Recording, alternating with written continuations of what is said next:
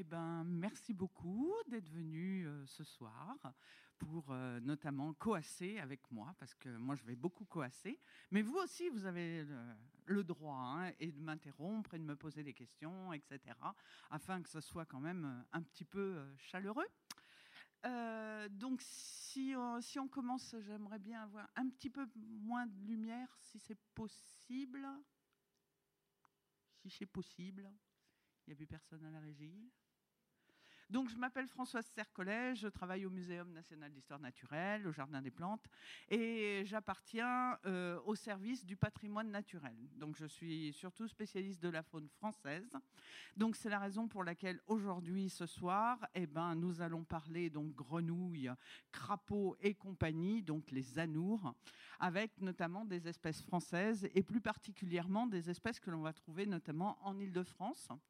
Donc, euh, bon, bah, écoutez, je vais commencer. Si je peux pas être plus dans le noir, s'il vous plaît. Un tout petit peu plus dans le noir. Nickel. Bon, alors on va commencer par la, partie euh, un peu casse-pied euh, de ma conférence, à savoir la classification phylogénétique. Alors, qu'est-ce que c'est? Vous savez que euh, la, la classification, elle a énormément changé euh, ces, euh, ces derniers temps. Et elle est surtout maintenant basée sur les ancêtres communs que ces animaux ont entre eux. D'accord? Donc, vous allez imaginer un énorme buisson avec au centre un ancêtre commun à tout le monde, et puis plein de branches qui partent un petit peu dans tous les sens. Et notamment, il y a une branche qui va mener vers ce que l'on appelle les tétrapodes. Ah bah c'est parti d'un coup là. Bon, d'accord. Donc, euh, attendez, je vais voir. Oui, on recommence. Bon. Eh ben, vous allez avoir donc une branche qui va mener vers ce que l'on appelle donc les amniotes. Donc les amniotes, ce sont les animaux qui ont euh, notamment euh, une membrane qui entoure l'embryon. Et puis ça, ça va mener vers les mammifères, euh, vers les oiseaux, vers les reptiles, etc., etc. Mais pour ce qui nous intéresse notamment ce soir, on va parler donc des lys amphibiens. Et euh, avec les lys amphibiens, eh ben, on va avoir notamment une grosse branche qui mène vers ce que l'on appelle les gymnosphones. Donc les gymnosphones, qu'est-ce que c'est? Ce sont des amphibiens qui n'ont pas de pattes. Donc ce sont des animaux que l'on va surtout rencontrer, notamment dans les pays chauds, dans les pays tropicaux, tels la Guyane, restons français. Et puis, euh, pour ce qui nous intéresse surtout ce soir, on va parler notamment des batraciens. Et donc, dans les batraciens, vous allez avoir donc deux branches. Une branche qui mène vers ce que l'on appelle les urodèles. Et donc, les urodèles, ben, ce sont finalement les salamandres, les tritons, donc les animaux qui gardent leur queue à l'état adulte. Et puis, nous avons également donc la conférence de ce soir, à savoir donc les anours. Et alors, les anours, ce sont les animaux qui n'ont plus de queue à l'état adulte. Le A étant privatif notamment latin, et nour, noura, donc c'est la queue. Donc ce sont des animaux qui, euh, qui perdent leur queue quand ils deviennent adultes après la métamorphose. Donc si vous avez déjà vu un tétard, eh ben, il y a un corps et une queue, et cette queue, eh ben, elle se résorbe pendant la métamorphose, et donc ça amène notamment à un adulte qui a perdu, euh, qui n'a plus de, qui plus de queue. Donc dans les gymnosphones, vous voyez, on voit, on voit pas vraiment les, ouais, les, euh, les photos. Donc cette espèce de, de, bestiole là qui ressemble notamment euh, à, un, à un ver, eh ben c'est un amphibien et c'est un amphibien donc sans pattes, donc avec un squelette, hein, euh, donc il a il a une colonne vertébrale et, et c'est un animal qui est notamment fouisseur et qui est également terrestre pour pour cette espèce là. Donc ce sont les cécilies. Et là, on a une autre espèce que l'on appelle donc Rhinatrema. Et pareil, c'est aussi une bête, donc euh, un amphibien sans pattes, qui vit en Guyane et qui est aussi euh, terrestre.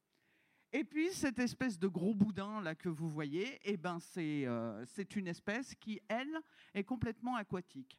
Donc là, on est vraiment donc dans les euh, dans les. Donc en France, nous avons donc les batraciens et les batraciens donc ce sont donc les grenouilles, ce sont les crapauds et ce sont donc les rainettes. Et alors que pour les, les Codata ou Urodella. Donc nous avons donc les salamandres, les tritons, et une autre bête que l'on trouve uniquement dans le sud de la France, que l'on appelle donc le spéléomante. Donc c'est un animal qui n'a pas de poumons et qui vit notamment dans les grottes. Alors, tous les anours, bah, ce sont des vertébrés. Donc ça signifie qu'ils ont un squelette, un squelette assez simple, parce qu'il est composé notamment d'un crâne, d'une colonne vertébrale qui est très très courte, avec notamment des pattes postérieures, donc très très importantes, notamment chez, euh, chez les grenouilles. Et alors, ce qu'il faut savoir, c'est que euh, tous les amphibiens n'ont que quatre doigts aux membres antérieurs, alors qu'ils en, en ont cinq donc aux pattes postérieures. De plus, ils n'ont qu'une seule vertèbre cervicale, euh, notamment l'atlas. Donc ça veut dire qu'un amphibien, il a beaucoup de mal, notamment à tourner sa tête comme euh, donc amphibien, donc ça veut dire donc deux vies, donc une vie à la fois aquatique où euh, donc toute la reproduction euh, va va avoir lieu donc dans, dans, le milieu aquatique, donc dans l'eau. Donc la plupart donc des espèces vont pondre donc des œufs dans l'eau. Ça va se transformer donc pour les anours donc en têtards ou euh, pour les pour les euh, urodèles donc en petites larves. Après, il va y avoir donc métamorphose, donc les animaux vont passer du milieu aquatique avec une respiration donc avec des branchies au milieu donc terrestre avec une respiration donc pulmonaire. Donc une autre c'est par là qu'il faut montrer. Et donc, une autre phase de vie donc, chez ces animaux, c'est donc la phase terrestre, d'accord? C'est-à-dire que, par exemple, l'hibernation, donc l'hiver, les animaux vont euh, aller donc dans, des endroits donc bien spécifiques, comme des infractuosités, sous des souches, etc., pour, euh, pour passer l'hiver. Pour la plupart, hein. bien qu'il y ait quand même des amphibiens, notamment des anours, qui vont hiberner euh, dans, la vase et dans l'eau. Alors, euh, comme je ne savais pas quel genre de public euh, j'aurais ce soir, et notamment est-ce que j'aurais des enfants, donc du coup, euh, je vais vous présenter donc la différence qu'il y a entre les grenouilles et les crapauds. D'accord? À savoir que grenouilles, crapauds, etc., tout ça, c'est, euh, je dirais, c'est la même chose. D'accord? C'est juste euh, un point de vue donc vernaculaire qui nous font notamment différencier donc les grenouilles des crapauds. Donc, mais il y a quand même une petite différence, à savoir que donc les, euh, les crapauds, on les reconnaît surtout à cause de leur peau. C'est-à-dire que, bon, comme, comme chez cette espèce-là, qu'on appelle notamment euh, Buphospinosus, donc le crapaud épineux. Donc vous voyez, il a une peau relativement euh, donc euh, rugueuse, alors que la grenouille, elle, elle a une peau franchement lisse. D'accord? De plus, les vrais crapauds ont derrière les yeux ce que l'on appelle des glandes parotoïdes. Donc ces glandes, ce sont les glandes à venin et quand le crapaud donc est excité, qu'il a peur ou qu'il veut se défendre, eh ben, il va transpirer notamment du venin, donc euh, par le biais donc de ces glandes, et puis euh, d'autres glandes qui se trouvent également donc sur le corps donc de l'animal. Donc il faut savoir une chose, c'est que les amphibiens, ce sont des animaux venimeux passifs. Alors pourquoi passifs? Parce que justement, ils transpirent leur venin alors que chez les serpents, par exemple, on va surtout parler d'animaux venimeux actifs. Pourquoi? Parce que le serpent, pour pouvoir injecter donc son venin, il est obligé de mordre et injecter le venin. Donc il va y avoir une action. Alors que chez, euh, chez les amphibiens, eh ben, cette action se traduit donc par, euh, par le fait de suer finalement donc du, euh, du venin et qui venin qui est composé surtout d'alcaloïdes. Donc, un des animaux les plus dangereux au monde, eh ben, c'est une petite grenouille. Et une petite grenouille qui est à peu près euh, grosse, euh, grosse comme ça, qui vit notamment en Colombie. Donc il y a, il y a plusieurs, euh, il y a un genre et puis au moins cinq espèces. Et notamment, elle porte le nom de Philobates terribilis.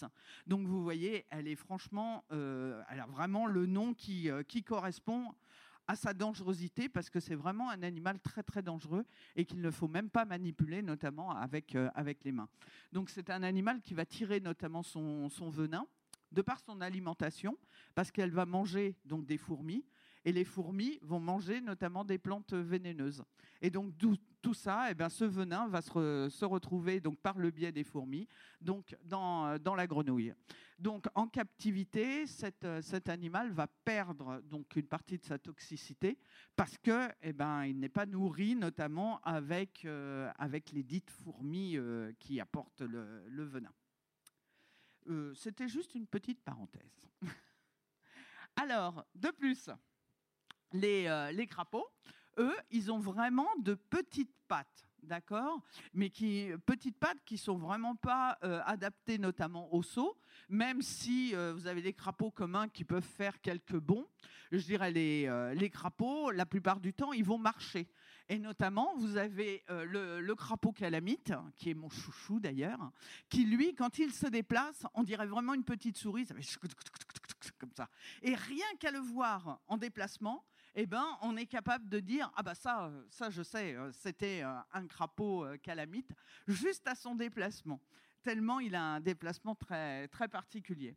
Alors que les grenouilles, elles, elles ont vraiment de grandes pattes postérieures adaptées au saut. Et puis alors, bah, la question que je pose généralement aux gamins, à savoir, la grenouille est-elle la femelle du crapaud? Alors, d'après vous, ah ben non, hein, effectivement. Ce sont deux groupes zoologiques complètement différents et qui ne peuvent absolument pas se reproduire donc euh, entre eux. Heureusement parce que sinon ça ferait de drôles de bestioles. Alors, comme je vous disais tout à l'heure, euh, pendant l'hiver, les, grenouilles, eh ben, elles vont rentrer notamment en, en, hibernation. Ça veut dire quoi? Ça veut dire que ce sont d'abord des animaux qui sont dits ectothermes. Ça veut dire que toutes les fonctions physiologiques donc, de ces animaux dépendent de la température extérieure. Donc, s'il fait froid, l'animal, il ne va plus manger, d'accord Il va se cacher. Et là, il va finir par s'endormir, entre guillemets et il ne va plus du tout bouger pendant tout l'hiver jusqu'à ce que les températures remontent un petit peu et que les animaux donc sortent d'hibernation. Et donc là, vous avez un, crapaud commun qui est en train donc de sortir donc de, sa cachette donc hivernale où là c'est à Fontainebleau donc c'est dans du sable et je peux vous dire que je peux vous, vous affirmer que je sais exactement ce qu'il a dans la tête là en ce moment il sort d'hibernation et là, il ne pense qu'à un truc, mais vraiment qu'à une seule chose, se reproduire. Il mangera après. D'accord? Donc là, c'est vraiment, je sors pour pouvoir trouver une femelle. Et une fois qu'il est sorti donc d'hibernation, qu'est-ce qu'il fait? Eh bien, il se positionne debout comme ça, donc de façon à voir le plus loin possible s'il n'y a pas une femelle dans le coin. Et ça, c'est vraiment la posture typique du don Juan, qui ne doute absolument pas de ses capacités. Hein. Je peux vous dire que celui-là, il est absolument extraordinaire. Et là, il cherche notamment les femelles. Et quand il y a une femelle dans le coin, euh, ben avant d'avoir une femelle dans le coin, il a euh, au bout des pattes, notamment euh, au bout des doigts, donc au niveau des pattes antérieures, ce que l'on appelle des caractères sexuels secondaires. Pourquoi? Eh ben, ces caractères vont se traduire notamment par euh, donc, euh, ces, comment, ces apparitions voilà, qui vont servir notamment à maintenir donc, la, la femelle. D'accord? Ce sont des callosités nuptiales qui, qui sont donc euh, antidérapantes, si je puis dire. Et quand le mâle va attraper la femelle, eh ben, ça va lui permettre de ne pas glisser et de ne pas paumer sa femelle. Parce que c'est difficile hein, pour les mâles d'avoir une femelle. Hein. Vous allez voir. Donc là, ben, les femelles, elles, elles n'en ont pas. D'accord? Seuls les mâles possèdent ces callosités. Les femelles, elles, bah, elles, c'est elles qui se font attraper, elles n'attrapent personne. Donc du coup, elles n'ont pas besoin de ce truc antidérapant. Et alors, quand il y a une femelle dans le coin, eh ben, les mâles vont sauter notamment sur la femelle pour essayer de s'agripper à la femelle et en posture que, que l'on appelle un amplexus. Donc quand le mâle attrape donc la femelle donc ici sous les bras, on va parler d'amplexus axillaire. Donc la position donc d'accouplement s'appelle l'amplexus. Donc je, euh, voilà, je vais le dire plusieurs fois pendant toute la, toute la conférence. Donc retenez bien que l'amplexus, c'est vraiment la, la, position, la position d'accouplement. Donc comme vous... Mince. Ah, flûte savais bien que j'allais me planter avec ce truc. Donc comme vous pouvez le remarquer, ici la femelle, elle est vraiment très grosse. Et pourquoi elle est beaucoup plus grosse que le mâle? Bah, Tout simplement parce qu'elle est bourrée d'ovocytes, elle est bourrée de futurs œufs. D'accord? Donc du coup, elle est pleine, elle est gravide. Et plus la femelle est grosse, et plus eh ben, elle va se faire attraper notamment par les mâles. Et je vous dis que les mâles, ils ne pensent vraiment qu'à ça, ils, sautent vraiment sur tout ce qui bouge. La preuve, Ici, vous avez une femelle, et tout ça, on est sur le milieu terrestre hein, pour l'instant, on n'est pas encore dans l'eau. Hein. Donc ici, vous avez une femelle qui est là, et là, vous avez un mâle, deux mâles, trois mâles. Il doit y en avoir un quatrième en dessous, donc qui ont attrapé notamment la femelle pour essayer de se reproduire avec, euh, avec elle. Et puis, bah, comme je vous disais, ils sautent sur tout ce qui bouge. Donc là, eh ben, on a un crapaud commun qui essaye de se reproduire avec une grenouille agile. Donc, euh, mon petit père, ça va pas marcher, hein. moi je te le dis. Et puis là, c'est pareil. On a trois crapauds euh, épineux qui, euh, qui essayent notamment de se reproduire avec une grenouille verte, mais c'est un mâle aussi. Donc, ce sont que des mâles. Donc, ça ne marchera pas non plus. Hein. Et là non plus. Là, il s'est vraiment, trompé. Et d'ailleurs, c'est même une catastrophe pour les salamandres, parce qu'en pleine période de, mise bas donc des, salamandres donc dans le milieu aquatique, eh ben, elles se font attraper notamment par, euh, les crapauds et par, euh, par les grenouilles, et elles se font euh, malheureusement noyer. Mais je pense que j'ai une diapo pour vous montrer. Et là, petit père, il s'est franchement trompé parce qu'il essaye de se reproduire quand même avec une racine. Donc, euh, ça ne marchera encore moins bien. Et comme l'amour est aveugle, eh ben, c'est avec moi. Voilà. Donc, euh, il essaye de, de se reproduire avec moi, donc il attrape ma main. Voilà. Mais oui, je t'aime moi aussi. Et donc, du coup, après, tout ce monde-là va se retrouver notamment à la mare, donc pour la reproduction. Et donc là, à la mare, on va assister notamment à des orgies sexuelles. Mais alors, je peux vous dire que vous y passez la nuit à les regarder tellement c'est extraordinaire.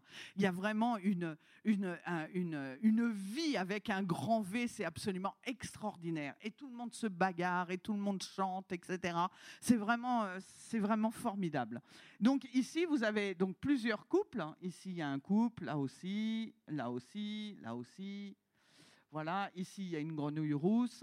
Et tous les petits chapelets noirs que vous voyez là, bah, ce sont des pontes de crapauds. Donc tout le monde se retrouve à la mare. Et bien évidemment, les femelles sont encore donc euh, toujours euh, sollicitées par les mâles. Donc ici, vous avez carrément dans l'eau une, une boule d'orgie sexuelle, comme je les appelle, c'est-à-dire qu'il y a une femelle au milieu là. Et tout ça, ce sont des mâles qui, euh, qui dans tous les sens, qui fissent des coups de patte, etc., qui, euh, qui essayent de s'accoupler notamment avec la femelle, sauf que la femelle, elle est au milieu. Hein. Donc euh, c'est dur, dur quand même d'être une femelle en période de reproduction. Hein. Parce que, vous voyez, là encore, donc elle, est, elle est au milieu et elle est vraiment attrapée donc par, par les mâles.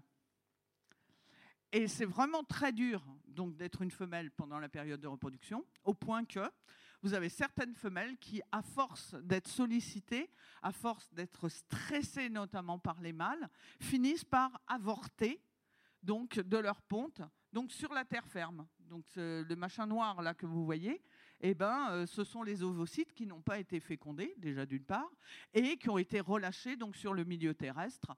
Donc comme la fécondation doit être dans l'eau, eh ben euh, voilà, toute la ponte euh, sera euh, effichue. Et puis, eh ben, elles se font aussi transpercer, notamment par les mâles. Donc là, on voit euh, donc le, résultat, notamment des callosités nuptiales, qui serrent vraiment très très très très fort donc les, les femelles jusqu'à leur perforer donc l'abdomen. Et puis même mortes, parce que les mâles finissent par noyer notamment les femelles. Donc même mortes, eh ben, vous avez les mâles qui continuent notamment à rester accrochés aux femelles. Donc c'est vraiment pas drôle. Et malheureusement, euh, en pleine période de repro, quand la population est franchement très très importante de, crapauds, eh ben, il n'est pas rare, notamment, de trouver des, euh, des, cadavres, surtout de femelles, donc autour de la mare, qui ont été noyées euh, par les mâles. Alors, cette photo, voilà, pour vous montrer notamment que donc des cloaques donc de, crapauds. Donc voilà un cloaque, donc du mâle, le cloaque de la femelle. Et donc cette, euh, cette diapo pour vous dire que ben, les anours n'ont pas d'organes copulateurs. Donc ça signifie que la fécondation va être externe et notamment dans l'eau. Donc comment ça va se passer? Ben, Il faut donc le mâle agrippe la femelle en amplexus axillaire donc euh, comme c'est le cas là. Et puis la femelle va donc éjecter donc par le cloaque, donc chez les crapauds, notamment des chapelets donc d'ovocytes déjà dans un premier temps, et le mâle qui est dessus, d'accord, va euh, va arroser donc de son de son sperme donc les ovocytes qui sortent donc hors du cloaque donc de la, de la femelle. Et pour ce faire, il va se mettre dans cette position, c'est-à-dire qu'il va euh, ramener donc euh, ses pattes donc sous sous le ventre de la femelle et là il est en train de féconder donc les, euh, les ovocytes et tout ça se passe dans l'eau et à l'extérieur donc des voies génitales donc de la femelle. Donc c'est ce que l'on appelle une fécondation externe.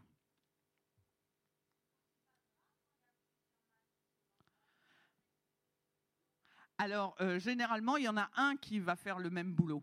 Maintenant, euh, je vous montrerai tout à l'heure avec, euh, avec les grenouilles. Euh, enfin, dans certains cas, euh, le mâle n'a pas forcément besoin donc d'une femelle. Je, vous le montrerai tout à l'heure. Mais généralement, c'est un mâle qui finit par emporter la femelle. Il n'y a pas, euh, il a pas. Enfin, moi, je l'ai jamais vu en tous les cas. Donc, une femelle avec plusieurs mâles et donc euh, donc reproduction, enfin copulation, si je puis dire, avec plusieurs mâles. Non, ça, ça, non, c'est un mâle, une femelle et donc le mâle va se mettre sous la femelle, comme je vous l'ai montré, pour pouvoir féconder euh, euh, les, ovocytes. Alors voilà à quoi ressemblent notamment des, œufs de, crapaud. Donc vous voyez, ce sont des chapelets. Donc avec euh, ici, donc notamment des œufs, puisque là ça a bien été fécondé. Hein. Et donc quand vous voyez ce genre de, de ponte, notamment dans la nature, vous pouvez être sûr et certain qu'il s'agit de pontes de crapaud. D'accord? Puisque on verra tout à l'heure, les pontes de grenouilles, ça fait vraiment des amas, donc ça n'a absolument rien à voir avec ces chapelets de d'œufs. Alors voilà mon chouchou, parce que je vous ai parlé tout à l'heure que j'avais quand même un crapaud chouchou. Donc c'est le crapaud calamite. Et donc le crapaud calamite, c'est vraiment un animal euh, que l'on va trouver euh, en Île-de-France. Et donc c'est un animal qui va chanter. Autant le crapaud, euh, euh, le, crapaud commun va émettre des petits sons, etc., mais on ne va pas parler de chant, avec notamment des, euh, un sac vocal, comme, comme chez le calamite. Donc là, mince. Donc ici, donc vous avez donc ce que l'on appelle donc le sac vocal. C'est ça qui va permettre donc la résonance du chant et ça va permettre de, de communiquer le mâle, euh, il n'y a que les mâles qui vont chanter, hein, les femelles ne chantent pas, sauf exception, on verra tout à l'heure. Et donc là, le mâle, il chante pour attirer les femelles, pour dire eh, Oh, c'est moi le plus beau, le plus intelligent, c'est avec moi qu'il faut se reproduire. D'accord? Et il chante également pour dire aux autres Eh, oh, ici, c'est mon territoire, donc allez chanter ailleurs. D'accord? Donc c'est vraiment un moyen de communication très, très important donc chez, euh, chez les amphibiens et notamment chez, euh, chez les anours. Donc le chant. un amplexus donc axillaire, parce qu'il faut savoir que euh, dans, dans, le groupe des anours, vous allez avoir deux grands groupes. Un grand groupe qu'on va euh, appeler donc les néo-batraciens. Ce sont finalement des, euh, des, des, batraciens qui sont dans l'évolution donc les, les, plus, les, les plus récents. Et vous allez avoir un autre groupe qu'on appelait euh, auparavant donc les archéobatraciens. Donc c'est un, c'est un ancien groupe. Donc ce sont les, les, les, les, batraciens, donc les moins évolués entre guillemets, bien, bien, bien évidemment. Et donc chez donc les néo-batraciens, donc dans le groupe récent, euh, on va donc les distinguer d'une part parce que la pupille est donc horizontale et l'amplexus est axillaire. Et vous verrez tout à l'heure avec les archéobatraciens comme quoi c'est encore différent. Donc ici, euh, donc un accouplement de, de crapaud calamite. Donc, euh, donc là, vous pouvez voir donc toute la ponte avec donc euh, des œufs qui ont une partie blanche et une partie noire. La partie noire étant le pôle animal et la partie blanche étant le pôle végétatif. Et puis éclosion. Donc quand il y a éclosion, eh ben, ça donne des petits têtards, et notamment chez les crapauds, quand vous voyez des tout petits têtards tout noirs, eh ben, vous êtes sûr que ce sont des, têtards donc de, crapauds. Mais vraiment tout noir, tout noir, tout noir. Après, la différence entre le crapaud commun et le crapaud calamite se fait avec une toute petite tache blanche euh, au niveau du, du menton, euh, notamment chez le calamite. Donc vous voyez, euh, voilà. Mais tout petit tétard noir, surtout en ce moment, eh ben, euh, ce sont des, têtards de crapaud.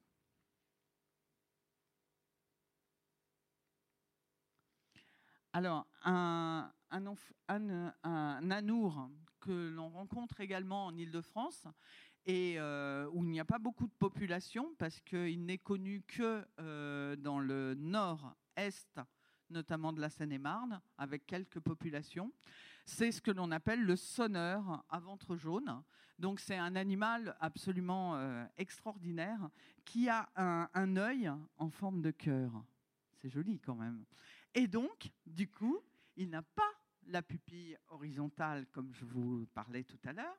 Donc lui, ce il ne fait pas partie du groupe récent. D'accord? Donc lui, il fait plutôt partie du groupe ancien, donc de ce qu'on appelait avant donc les archéobatraciens. Donc du coup, ça signifie que son amplexus, voyez, il n'est pas axillaire, il est lombaire. C'est-à-dire que le mâle, il va choper la femelle donc au-dessus des hanches. Donc un, un, une pupille donc euh, à asymétrie donc verticale plus un amplexus donc lombaire. Donc c'est un animal euh, qui est particulièrement euh, j'allais dire venimeux, dans le sens où euh, vous risquez rien hein, à toucher un sonneur à ventre jaune, c'est pas, euh, ça va pas vous amener au cimetière. Hein. Par contre, euh, je dirais les, les amphibiens, ils n'ont pas de plumes, ils n'ont pas de poils, ils n'ont pas d'écailles, ils ont une peau complètement nue, d'accord? Et donc du coup, pour se protéger, ils vont fabriquer donc du mucus déjà, d'une part. Donc, ils ont des glandes muqueuses et ils ont également des glandes séreuses. Et donc, dans ces glandes séreuses, ce sont ces glandes séreuses qui vont notamment fabriquer euh, le, le, venin. Donc, cette couche qu'ils ont donc sur la peau va donc leur permettre donc de lutter contre le dessèchement déjà premièrement, et en plus de ça, et badaboum, et en plus de ça, euh, il va y avoir donc un des antifongiques, des antibactériens. Donc c'est vraiment une protection qu'ils ont euh, donc sur euh, sur la peau. C'est la raison pour laquelle on ne manipule jamais, notamment d'amphibiens, avec des mains sèches. Il faut soit avoir des gants, soit avoir donc les mains mouillées. Donc ça, c'est la première chose. De plus, tous les amphibiens de France sont protégés. Donc vous n'avez pas le droit de les capturer, vous n'avez pas le droit de les déplacer. Bref, vous avez le droit de rien faire. Et ça, c'est valable à la fois pour les œufs et c'est valable aussi pour les têtards. Et ça, j'insiste beaucoup pour les têtards parce que vous avez beaucoup d'enfants qui s'amusent notamment à attraper les têtards pour pouvoir les mettre dans des bouteilles, les abandonner autour de la mare, etc., etc. Et ils finissent par crever dans des bouteilles. Ça, j'en trouve assez souvent. Donc c'est pour ça que ça me hérisse un petit peu le poil donc de voir donc les gamins jouer avec les têtards. Ce sont des animaux donc protégés. Voilà. Ça, c'est dit. Alors, au niveau de la ponte donc du, euh, sonneur euh, à, ventre, euh, à ventre jaune, eh ben, ce sont des petites pontes qui sont fragmentées et qui sont notamment attachées à la végétation, donc sur, sur des, des petites, des petites tiges, voilà, des petites, des petites brindilles, etc. Et donc, la, les animaux, enfin, la femelle va pondre quelques, quelques œufs et euh, ça va se couper. Elle va choisir notamment une autre tige, elle va repondre encore donc une, petite ponte fragmentée, etc., etc., jusqu'à euh, ce qu'elle soit vide. Et puis, alors, ce que, je ne vous ai pas montré, c'est qu'on l'appelle... Ah, mince, je ne peux pas revenir en arrière. Et donc, du coup, on l'appelle le sonneur à ventre jaune. Bon, ben écoutez, j'y arrive pas, je suis désolée, ça marche pas. Bon, on l'appelle le sonneur à ventre jaune. Pourquoi? Parce qu'il a le ventre tout jaune, tout jaune, il a l'intérieur des pattes donc jaune, et donc ce jaune, c'est ce que l'on appelle une couleur aposématique. Donc ça veut dire quoi? Ça veut dire, hé, attention, danger, si tu, me, si tu me croques, tu meurs. Et quand le sonneur à ventre jaune donc, est en, position de, de, danger, il va se mettre en lordose comme ça, de façon à montrer donc les couleurs jaunes de son ventre euh, et, de ses pattes. Alors c'est vrai que quand il est dans l'eau, eh ben, les poissons voient donc le ventre, donc c'est bon, mais quand il est sur terre, donc il va se mettre donc en lordos, ce que l'on appelle l'unken réflexe. Et c'est vraiment très très euh, très très sympa euh, à regarder. Bon, mais là je peux pas. Une autre, euh, une autre euh, bête très sympathique, euh, c'est ce que l'on appelle notamment le pélodite ponctué. Donc pour ceux qui étaient avec moi hier sur le terrain, eh ben, voilà un pélodite en train de, en train de chanter. Et comme vous pouvez le voir, le sac vocal, c'est pas un sac vocal unique comme chez le, crapaud calamite de, de tout à l'heure. C'est un sac vocal donc en deux parties comme ça. Et alors son chant, il est vraiment extraordinaire on dirait une euh, porte qui grince. On dirait deux boules de pétanque qui s'entrechoquent. C'est vraiment très très particulier et quand vous entendez cette espèce de grincement, eh ben vous êtes sûr que ce sont des pélodites. Il n'y a pas du tout, euh, il n'y a pas photo. Vous pouvez pas, euh, vous ne pouvez pas confondre.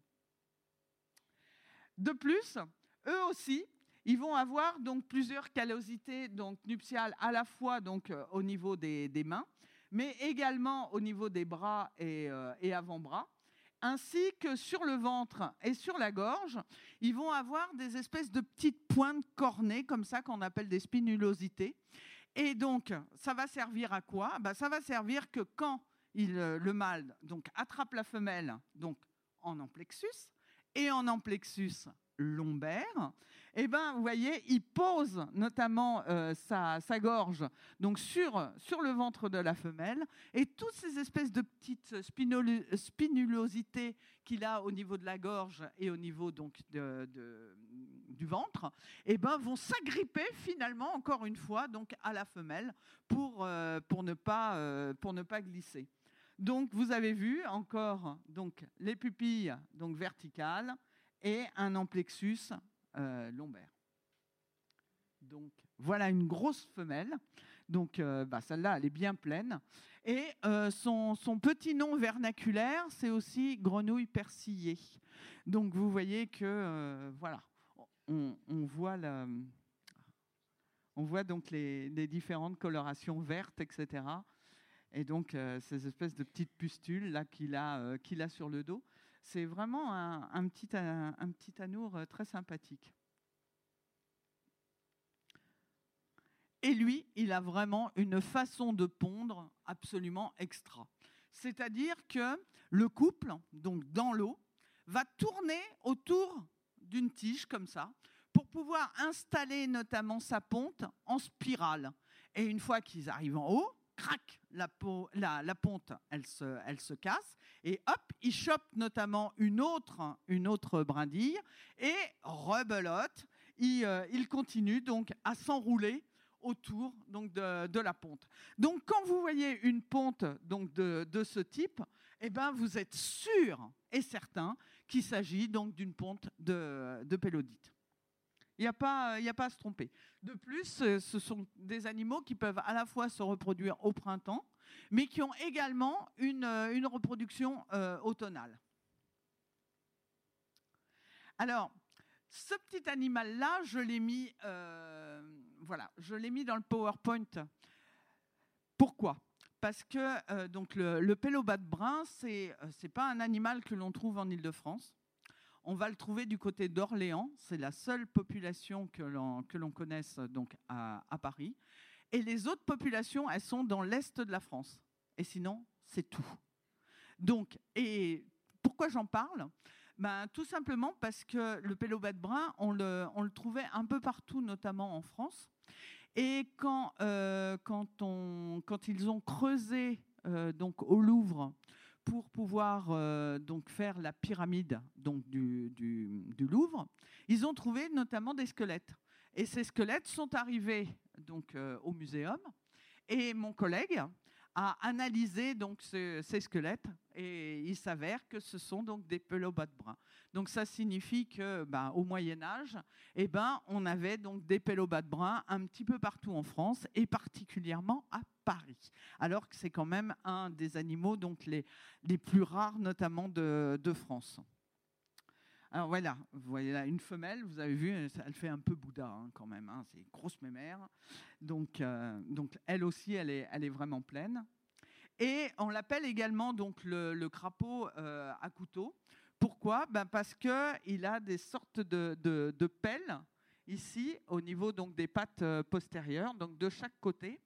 Et donc c'est un animal qui va creuser notamment le sol, le sol meuble, avec donc ses pattes postérieures. Donc donc on va il va creuser, mais profondément, puisque euh, certains pélobates arrivent jusqu'à euh, au moins un mètre euh, dans le sol. Donc voilà. Donc celui-là, il sort. Et vous voyez, on voit plus que ses yeux. Voilà. donc c'est aussi donc un, un, groupe ancien, donc toujours avec la pupille verticale et puis donc en amplexus lombaire. Et donc, ça fait de gros, gros, gros tétards.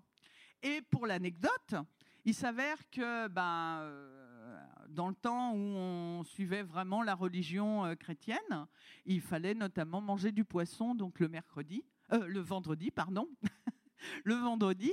Et du coup, bah, tout le monde n'avait pas les moyens euh, ou n'avait pas forcément donc euh, du poisson sous la main pour pouvoir euh, respecter donc la tradition chrétienne. Et ben qu'est-ce qu'il faisait ben, Il prenait les tétards de Pélobat et il les faisait frire. Et du coup, ça remplaçait donc le, poisson. Mais on m'a raconté qu'il faisait la même chose avec les castors aussi, donc et que le castor remplaçait aussi notamment le poisson, puisque animaux aquatiques, donc voilà. Donc tout le monde, euh, tout le monde remplaçait euh, le, poisson à cette époque-là. Donc vous voyez, ça fait vraiment de très très très très gros euh, têtards. Alors voilà un petit anour que vous connaissez certainement. C'est ce que l'on appelle la lite accoucheur.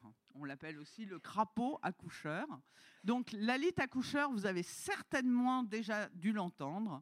C'est un, ça, ça fait un petit chant, ça fait une petite note flûtée qui fait pou, pou, pou, comme ça. Et donc, du coup, à ne pas confondre avec le petit duc, sauf que le petit duc, moi, il chante euh, voilà, dans les arbres, alors que moi, ma bestiole, elle est au ras des pâquerettes. Hein. Et donc, euh, donc la, lite accoucheur, on en trouve à Paris puisque bah, il y a une population notamment au jardin des plantes, mais il y a aussi une population euh, au cimetière, le cimetière, le cimetière, le cimetière, le Père Lachaise, voilà, c'est ça. J'avais Montparnasse dans la tête. Et donc, il y a une population aussi au, Père Lachaise. On en trouve aussi au, Jardin naturel. On en trouve également au Parc floral. Donc, vous voyez, c'est vraiment un animal que l'on va, euh, qu'on peut avoir la chance notamment d'écouter en ville. Parce que, euh, je dirais même dans les villages, on peut entendre la lite, euh, voilà, chanter, notamment le soir. C'est vraiment, c'est très, très agréable. Et c'est d'autant plus agréable que les femelles répondent. Donc il y a les mâles qui chantent et il y a aussi des femelles. Donc ça fait des concertos, notamment d'alites qui, euh, qui se répondent comme ça le soir. C'est vraiment, euh, vraiment extraordinaire. Et donc ce sont des animaux qui vont, euh, qui vont se cacher dans des, voilà, dans des petits terriers ou des, ou des infractuosités comme celui-là. Et qui chantent à l'entrée. Donc là, le mâle, il est en train de chanter et il appelle la femelle. Et notamment, la femelle, elle y va. Bon, bien sûr, s'il y a une femelle dans le coin, les mâles sont toujours intéressés par les femelles, hein, ça ne change pas. Donc ici, on a une femelle qui est ici, et là, on a donc un mâle qui est très intéressé et un deuxième mâle qui est tout aussi intéressé par la même femelle. Et puis, eh ben, même s'ils ont des œufs, c'est pas grave, c'est pas un problème. Donc ici, on a un, mâle avec déjà des œufs avec un autre mâle qui a déjà une ponte, mais c'est pas grave, il récupère une deuxième ponte, donc avec la femelle. Donc ce sont vraiment des super papas. Et ce sont des animaux qui vont se reproduire sur la terre ferme. Donc là, on n'est pas du tout, du tout dans le milieu aquatique. On verra tout à l'heure pour le milieu aquatique. Mais toute la reproduction, dans un premier temps, se passe sur la terre ferme. Donc, pourquoi est-ce qu'on l'appelle crapaud accoucheur? Ben, il faut savoir que, vous allez voir, c'est un vrai Kamasutra lui tout seul, hein, comme, euh, comme animal. Donc la première chose qu'il fait, donc le mâle, c'est attraper notamment la femelle. Et là, avec ses bras, il va masser donc les flancs donc, de la femelle. D'accord? Il va, finalement, ce sont les préliminaires. Hein. on va dire ça comme ça. Et après, il va donc s'incruster entre les cuisses donc, de la femelle. Et là, avec ses orteils, eh ben, il va aller lui chatouiller le cloaque, notamment pour récupérer donc la, la ponte. Rechangement de position. Donc là, il passe en amplexus donc axillaire. Et il va ramener notamment ses pattes donc entre les cuisses de la femelle, de façon à former donc une coupe pour récupérer donc la, ponte. Donc là, la femelle, elle va expulser donc la ponte qui, euh, qui, est en chapelet, d'accord, au milieu donc des pattes postérieures donc du mâle. Et c'est à ce moment-là le mâle va féconder donc les, euh, ovocytes, puisque ce que, vous voyez ici là, eh ben ça, ce sont des, c'est du sperme. Donc c'est quand il a donc toute la ponte au, milieu des pattes, qui va arroser donc de son sperme donc tous ses ovocytes pour pouvoir féconder donc les, euh, les ovules. Et puis, eh ben, il rechange encore de position. Hein. Allez hop Et là, maintenant, il passe en amplexus euh, donc cervical. Et vous voyez, donc la ponte, elle n'est pas encore complètement installée, notamment sur les, pattes postérieures de, l'animal. Il va se l'installer comment? Eh bien, il va plonger notamment patte après patte, donc dans, le, dans, la, dans la ponte, de façon finalement à se tricoter donc ce chapelet autour donc de ses chevilles. Voilà. Donc là, il tricote. Hein franchement, il se l'installe. Donc, il tire dans tous les sens comme ça pour vraiment pour s'installer euh, euh, ce, chapelet. Voilà, donc là, il tire bien. Et une fois qu'il a fini, eh ben, il s'en va avec la ponte. Et là, il abandonne la femelle. Vous avez vu, il n'a même pas un regard pour la femelle. La pauvre, elle est complètement explosée par terre, elle n'en peut plus. Et lui, il s'en fiche complètement, il s'en va avec sa ponte. Et là, c'est lui qui va s'occuper notamment donc de sa progéniture, jusqu'au moment où il va aller notamment dans l'eau pour, euh, pour l'éclosion. Et donc voilà à quoi ressemblent donc les têtards qui euh, donc sont attachés donc les uns aux autres donc par un, par un cordon et ils sont donc dans, des, dans une espèce de capsule relativement euh, rigide. Et donc là, ce que vous voyez ici, eh ben, ce sont les orbites. Ici, on voit les branchies. Là, vous voyez une queue. Donc, à l'intérieur donc, des, euh, capsules, donc, le tétard va se former, et tout ça sur la terre ferme, et tout ça donc, sur les chevilles, notamment du, euh, du mâle. Donc, vous voyez, chaque œuf est attaché notamment aux autres, donc avec, euh, avec ce cordon.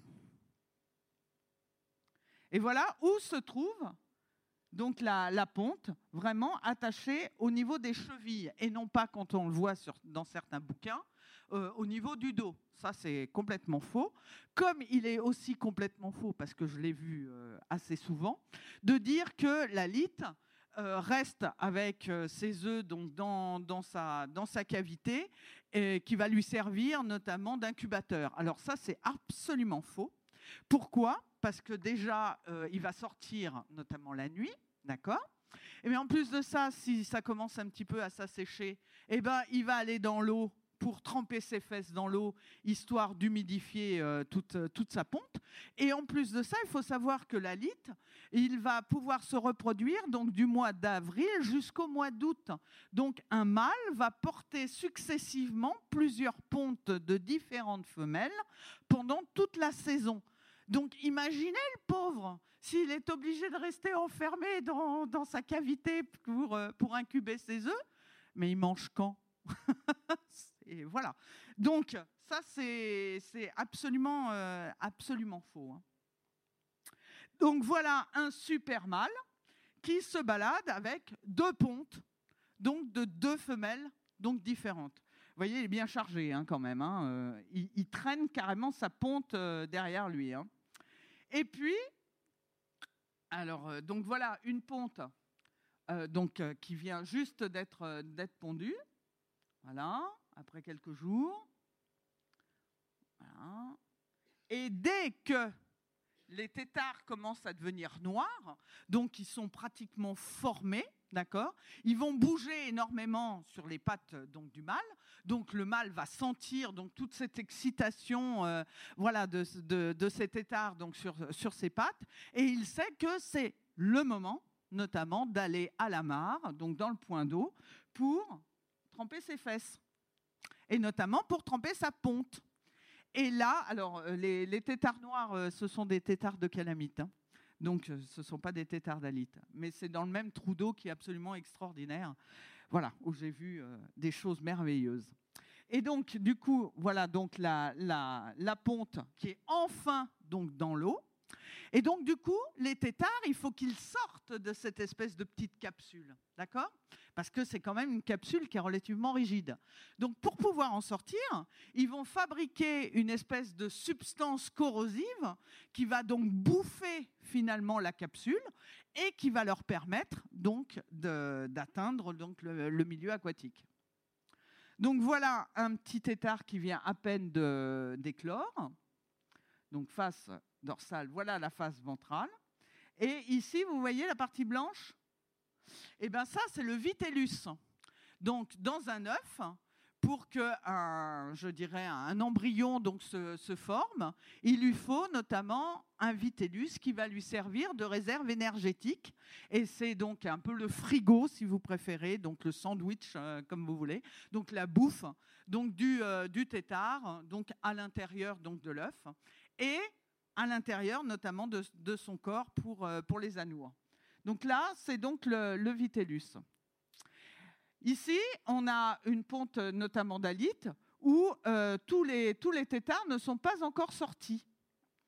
Et puis, quand tout le monde est, euh, sorti de, la capsule, eh ben, on va trouver notamment cette, euh, cette ponte. Et si vous y touchez, c'est un truc relativement élastique. Donc bien sûr, c'est biodégradable, hein, ça va être grignoté notamment par, euh, par les autres têtards ou même par, euh, euh, par, les têtards tout simplement.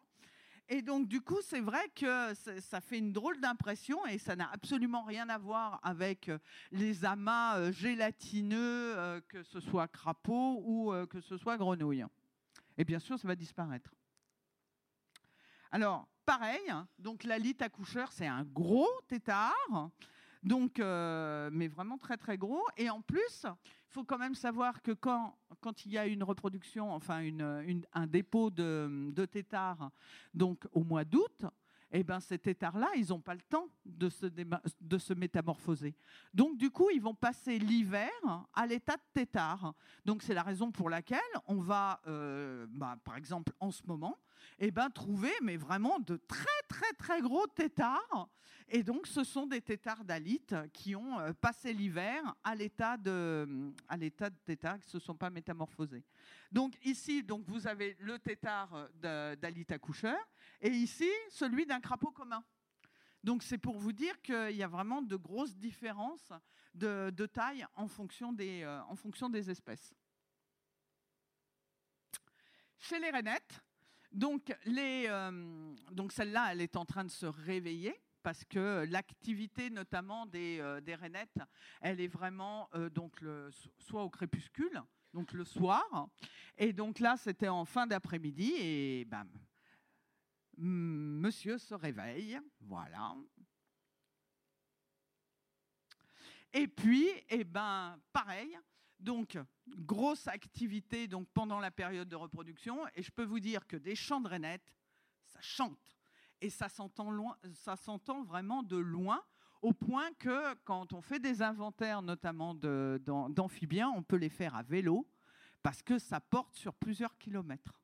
Donc en fonction des, euh, en fonction des animaux, bien évidemment, et puis euh, de ce qu'il y a autour. Hein. s'il y a une forêt, euh, s'il y a, voilà, ça, ça, empêche le son aussi de passer. Et donc du coup, ce sont des animaux donc qui vont chanter, et particulièrement les mâles. Et, et quand, ils chantent, eh ben, vous avez donc ce gros sac vocal donc sous, la gorge qui va se gonfler. Et il faut savoir que plus le sac vocal est coloré, et plus le mâle, euh, je dirais, va, va avoir des chances donc de trouver des femelles. Pourquoi? Parce que le sac, il est bourré de caroténoïdes, et donc ça signifie pour la femelle que c'est un mâle qui est en bonne santé. Et, euh, donc, du coup, les femelles sont beaucoup plus attirées auprès des mâles avec une gorge orange que vers des mâles qui ont une gorge blanche.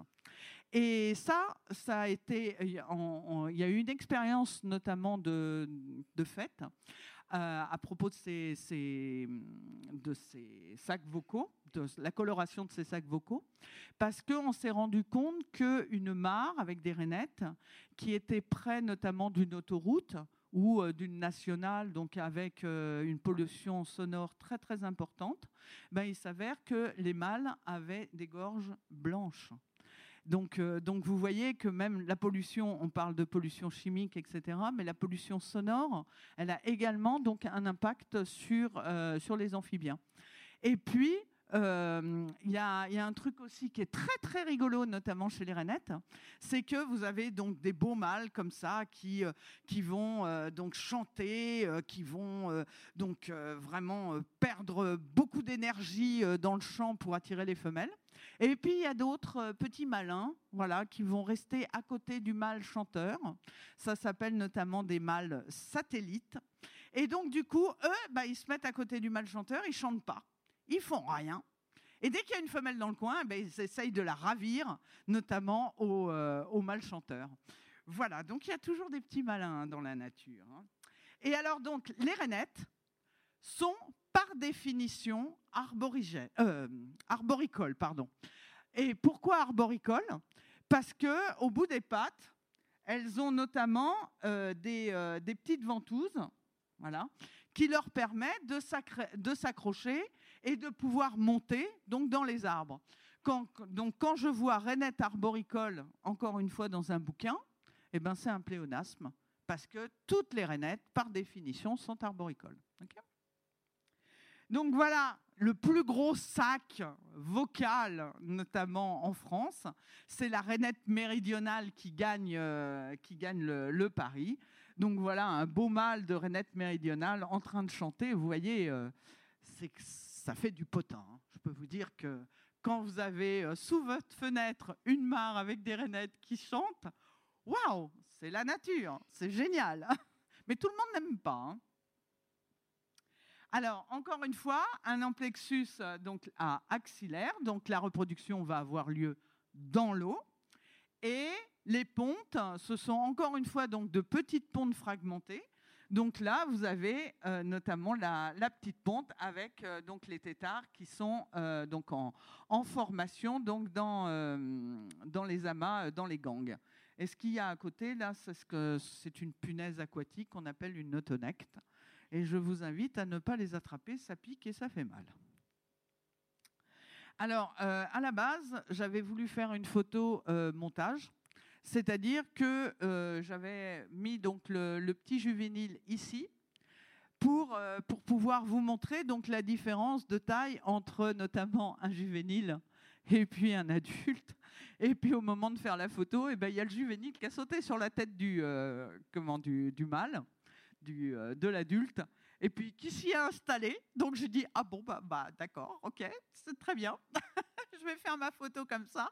Ça montre bien donc la différence de, taille entre un, juvénile de, donc de, l'année et puis euh, un, adulte.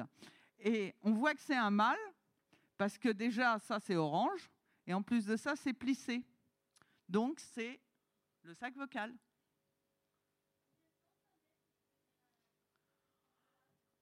Alors, euh, environ un an ou deux.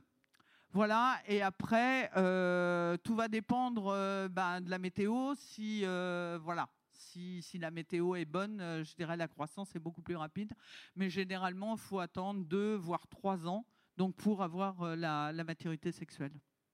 Oui? Pardon? Eh bien, ça, ça dépend de la météo. Voilà, c'est toujours la question difficile puisque vous pouvez avoir euh, notamment euh, des, œufs qui vont euh, éclore au bout d'une semaine, voilà, s'il fait beau, et puis il y a des têtards qui vont se métamorphoser en 15 jours, comme vous avez des têtards qui passent l'hiver à l'état de tétard, comme je vous disais tout à l'heure. Donc tout ça, c'est vraiment une question donc de, météo et de, de, chaleur. Et voilà. Et plus il fait froid, et plus euh, la, métamorphose est ralentie. D'accord? Oui? Absolument. Mais là, ma, ma conférence, elle ne parle que de sexe ce soir. Je suis désolée de vous décevoir, mais je ne vais pas parler d'alimentation. Ça s'appelle amour d'amour. Voilà, donc je ne parlerai que, que de, reproduction. Mais je peux répondre aux questions quand même, il hein, n'y a pas de problème. Parce que j'ai même, euh, même vu notamment des, grenouilles rieuses manger des rainettes. Voilà, donc euh, elles se mangent entre elles et surtout, ben, vous verrez tout à l'heure avec les grenouilles taureaux, euh, ça, voilà, ça, ça, bouffe tout.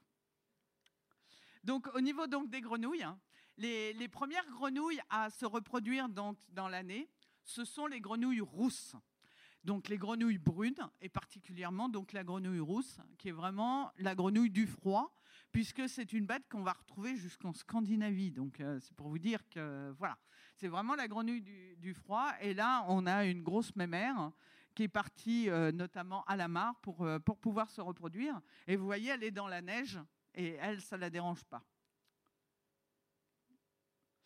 Les mâles vont également donc avoir des callosités nuptiales. Donc voilà des callosités nuptiales donc de mâles de grenouilles.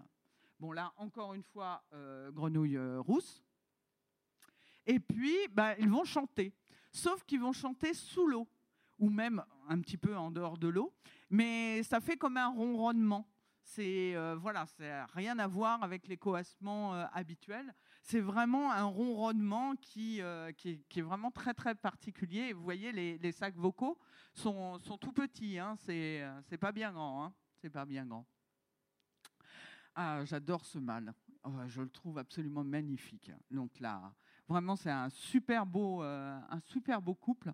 Et vous voyez un peu les bras, notamment du mâle, comment il, comment il enserre donc la, femelle pour ne pas la perdre. Il est vraiment, mais il dégouline autour de la femelle. Hein. C'est euh, extraordinaire. Et puis, ben voilà, une femelle notamment qui a déjà pondu. Et ben, ce que vous voyez ici au milieu, là, ben, ce sont les blessures faites par les callosités nuptiales du mâle. Oui, oui, ça guérit. Oui, oui, heureusement. heureusement. Mais, euh, ah, passe pas. Mais, voilà, quand ça guérit pas, eh ben, ça veut dire que l'animal s'est fait carrément transpercer. Donc là, on a carrément une femelle qui s'est euh, oh, fait euh, transpercer, notamment par, euh, par les callosités nuptiales du, du mâle. et qui en est morte. Donc vous voyez, il y, a la ponte qui est en train de sortir, notamment de l'abdomen.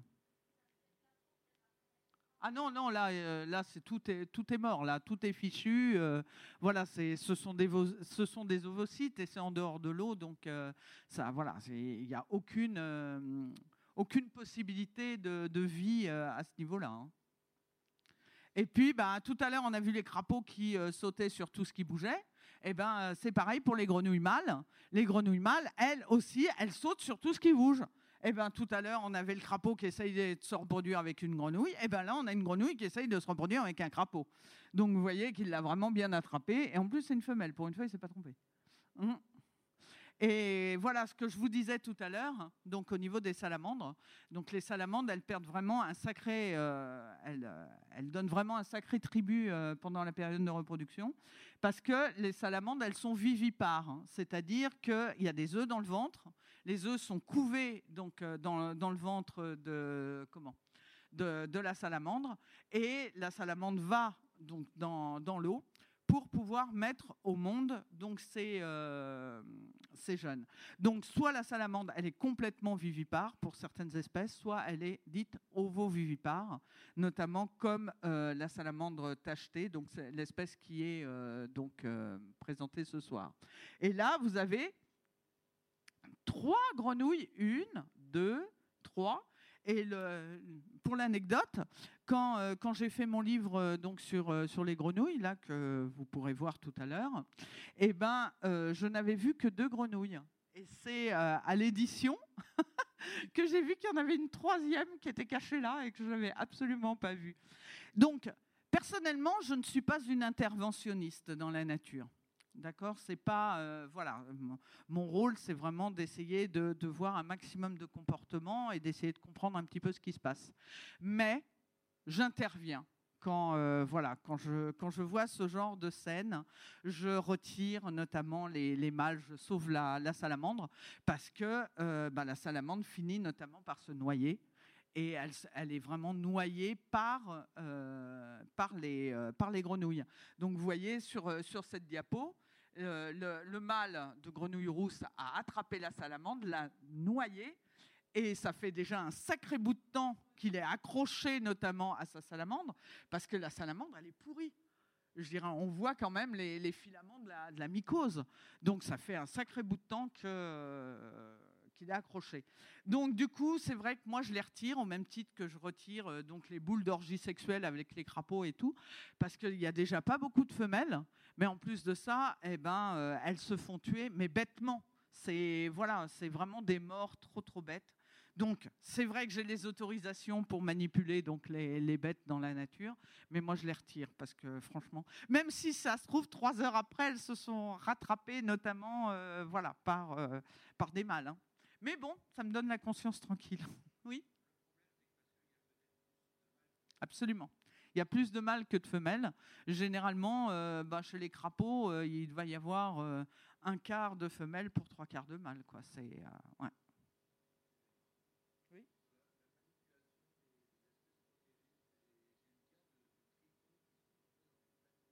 Oui.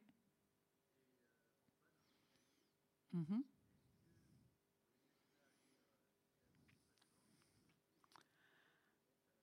Alors, ça dépend où est la mare. Personnellement, voilà, je suis fonctionnaire de l'État français, donc représentant de l'État français. Donc, je devrais vous dire, vous n'y touchez pas, vous n'avez pas le droit, etc., etc. Mais comme je dis toujours, il y a la loi et l'esprit des lois. Et donc là, je pense qu'on est plus dans l'esprit des lois. Je pense que, enfin, je pense que quelqu'un, enfin, un, garde au NCFS, ils sont, ils sont pas bêtes quand même. Si c'est vraiment pour sauver une bestiole, je dirais pas, ils vont pas vous aligner, quoi. C'est, euh, enfin bon, Maintenant, vous pouvez tomber sur quelqu'un qui est hyper rigide. Hein. Mais comme je dis toujours, bah, il y a la loi et l'esprit des lois. Et là, je pense qu'on est plus dans l'esprit des lois qu'autre chose. Parce que le temps que vous, faites, que vous fassiez votre demande de CERFA pour pouvoir euh, déplacer vos tritons euh, dans la bouche d'égout, eh ben, les tritons, ils seront secs. Hein. Donc, le temps que ça arrive. Hein. Donc, euh, donc faites-le. Enfin, franchement, c'est... Voilà. Mais j'ai rien dit. Vous avez rien entendu, c'est pas enregistré en plus que ce que je viens de dire. Mais j'assume complètement. Et puis, ben voilà, encore une fois, et eh ben, ils m'aiment. Vous voyez? Donc là, un beau mâle euh, donc de, grenouille euh, rousse qui essaye de se reproduire avec mon pouce. Petit père. Et puis, comme, euh, comme tout à l'heure, ma, femelle crapaud, qui avait notamment avorté donc euh, de, ces ovocytes sur, le, sur la terre ferme, et eh ben là c'est pareil, il n'est pas rare euh, de rencontrer notamment des pontes donc euh, près de près de l'étang, et ce sont des, pontes avortées par par les grenouilles hein, qui n'en peuvent plus, et donc du coup, eh ben au moins ça fait le bonheur des limaces. Donc, bien évidemment, ça, ça n'a pas été fécondé, c'est pas dans l'eau, donc ça ne donnera jamais de tétard. Donc, si vous voyez ce genre de, choses autour de la mare, c'est pas la peine de jeter dans l'eau. C'est pas, euh, il n'y aura pas de tétard, hein. parce qu'on m'a déjà posé la question, donc c'est pour ça que j'anticipe. Et du coup, ben voilà, ce sont euh, la nature fera en sorte que ça sera mangé par euh, d'autres animaux. Et donc les grenouilles, euh, les grenouilles rousses, elles, elles vont toutes se reproduire en même temps. C'est vraiment, euh, voilà, pardonnez-moi du terme, mais c'est vraiment une partouze. Donc vous avez euh, énormément de, de, couples, voilà, qui se, qui se rejoignent donc au même endroit, donc à l'instant T. C'est ce que l'on appelle aussi une reproduction donc explosive. Et donc toutes les grenouilles vont se reproduire ensemble. Donc après, euh, elles vont toutes pondre donc au même endroit. Et du coup, on va se retrouver donc avec énormément de pontes. Donc tout ce que vous voyez là, eh ben tout ça, ce sont des pontes donc de grenouilles. Et donc pour en revenir à la question de, tout à l'heure, où, euh, où, je vous disais qu'il n'y avait pas forcément besoin euh, d'une femelle notamment pour pouvoir transmettre son patrimoine génétique.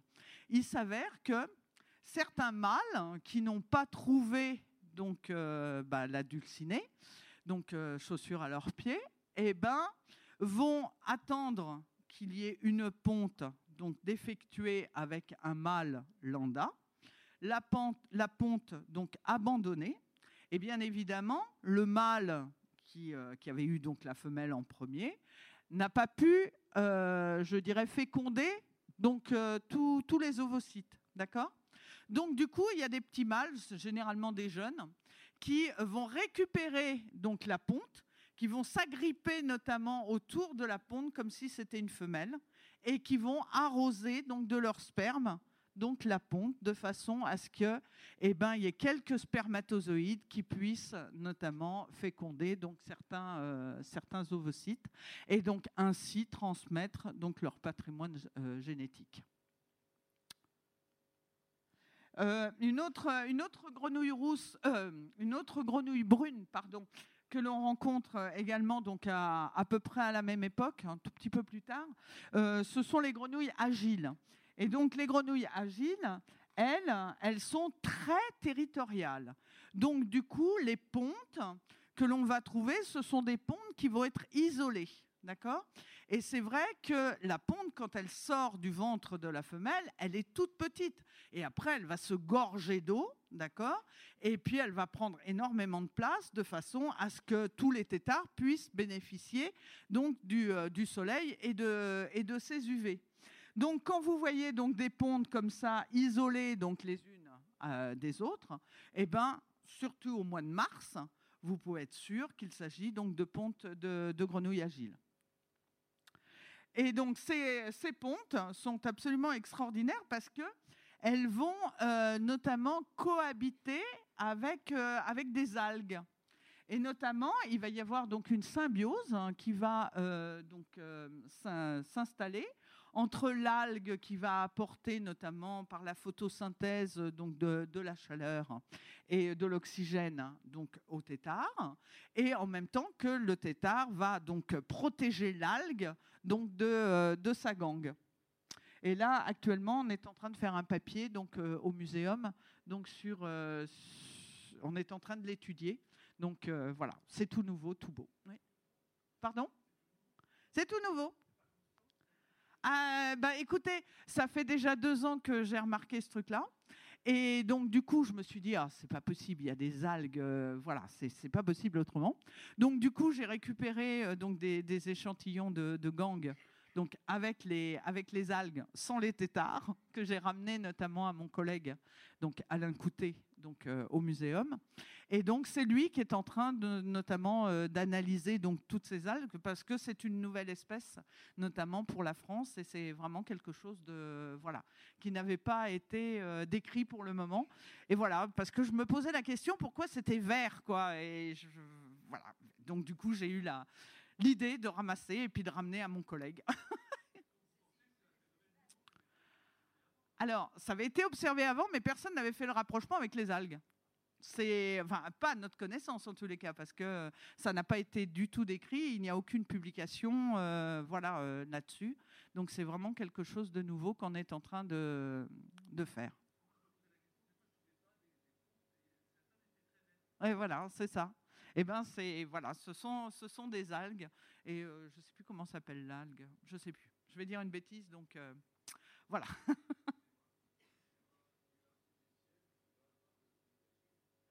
Dans un milieu artificiel, pourquoi on n'aurait pas de grenouillage? Ah ben, il y, a quand même des, euh, je dirais des pontes euh, sans algues, hein, donc euh, il y, a les deux, il y a les deux. Mm. Mais bon, généralement, les grenouilles agiles, ce sont des espèces de forêt, hein, donc voilà.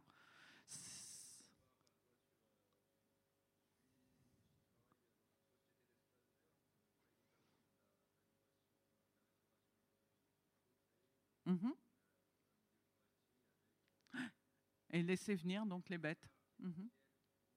Mais s'il y a des bassins artificiels et qu'il y a des grenouilles agiles dans le coin, elles finiront par trouver l'endroit et par pondre dedans, que ce soit artificiel ou pas. Ce qui, euh, ce qui elles, les intéresse, c'est d'avoir de l'eau. et surtout en ce moment, c'est une catastrophe. Euh, mm. Alors maintenant, comment ces algues, elles arrivent? Ben, j'en sais rien. Je peux pas, j'en sais rien. Je vous dis, on est en train, euh, voilà, on est en train d'étudier le truc, donc euh, voilà, je ne sais pas tout. Euh, donc ici, donc on a donc des, petits têtards, donc encore dans leur gang, donc qui sont donc en, formation, d'accord. Et les petites bêtes que vous voyez là, ce sont des colamboles. Et alors donc là, après tout, après tout ce que je viens de vous raconter, vous êtes capable de me dire ce que c'est quand même. Alors, crapaud, oui. Donc ici, effectivement, ça, ce sont des pontes de crapaud. Et ça, c'est quoi? Grenouilles rousses. Bravo, elles sont bien collées les unes aux autres, etc. Donc bravo. Donc effectivement, donc là, on a bien ponte de crapaud et, euh, de grenouilles rousses. Et ça, c'est au mois de mars. Donc euh, voilà, vous êtes sûr que c'est euh, crapaud commun et, euh, grenouille rousse. Oui Oui Alors, euh, généralement, les pontes, elles remontent à la surface parce qu'elles se gorgent d'eau et puis ça remonte. Donc, euh, si elles tombent au fond de l'eau, euh, c'est pas très très bon la plupart du temps. C'est que soit il y a eu notamment des l'eau turbide et tous les alluvions se sont reposés dessus et puis du coup ça, plombe notamment la ponte et ça c'est pas pas terrible. Et du coup ça me permet de renchaîner sur quelque chose qui me tient à cœur, que je pensais aborder euh, pour la dernière partie, mais c'est pas grave, une fois que c'est dit, c'est dit. C'est euh, de tordre le cou aux propriétaires de chiens. Et pas n'importe quel propriétaire de chiens, ceux qui s'amusent à les laisser euh, gambader notamment dans, la nature sans les tenir en laisse et qui vous sautent dessus quand vous êtes en train d'observer des trucs. Donc ça, c'est la première chose. Mais c'est surtout vis-à-vis des propriétaires de chiens qui balancent donc le bâton donc dans la mare pour que le chien puisse sauter dans l'eau, sauter dans les pontes, sauter dans les herbiers, etc., fiche tout en l'air pour aller chercher le bâton, le ramener à son maître, qui ne pense qu'à un truc, c'est de rejeter le bâton notamment dans, euh, dans la mare. Et ça, c'est très rigolo pour le chien mais euh, le chien et le maître sont en train de foutre en l'air toute la reproduction, notamment des amphibiens, à la fois donc pour les grenouilles, mais également donc pour les tritons qui pondent leurs œufs un à un dans, dans les herbiers. Et donc du coup, eh ben, le fait de sauter comme ça, eh ben, ils arrachent, le chien il arrache tout. Et puis, il rend notamment l'eau euh, turbide. Et donc, toute la vase, après, va se repositionner donc, sur, euh, sur les pontes. Et du coup, va empêcher donc, les pontes de récupérer donc, les UV importantes pour que euh, donc, les, les têtards puissent, puissent se développer. Donc, s'il vous plaît, quand vous avez un chien, s'il vous plaît, tenez-le en laisse et évitez donc de balancer des bâtons dans les lacs, dans les mares, etc.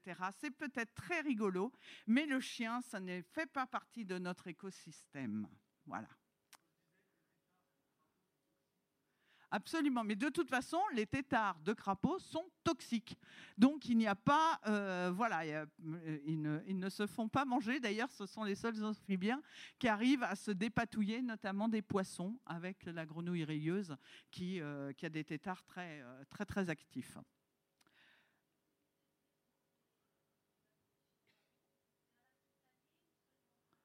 Alors, c'est surtout valable ben, pendant la belle saison c'est-à-dire euh, donc printemps et puis euh, aussi l'été, puisque l'été, ben, vous avez encore euh, donc des, des, têtards qui sont encore donc dans, les mares.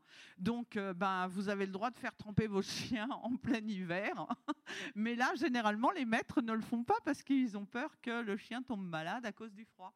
Donc, c'est surtout au printemps et à l'été que ce genre de comportement se, ben, s'observe.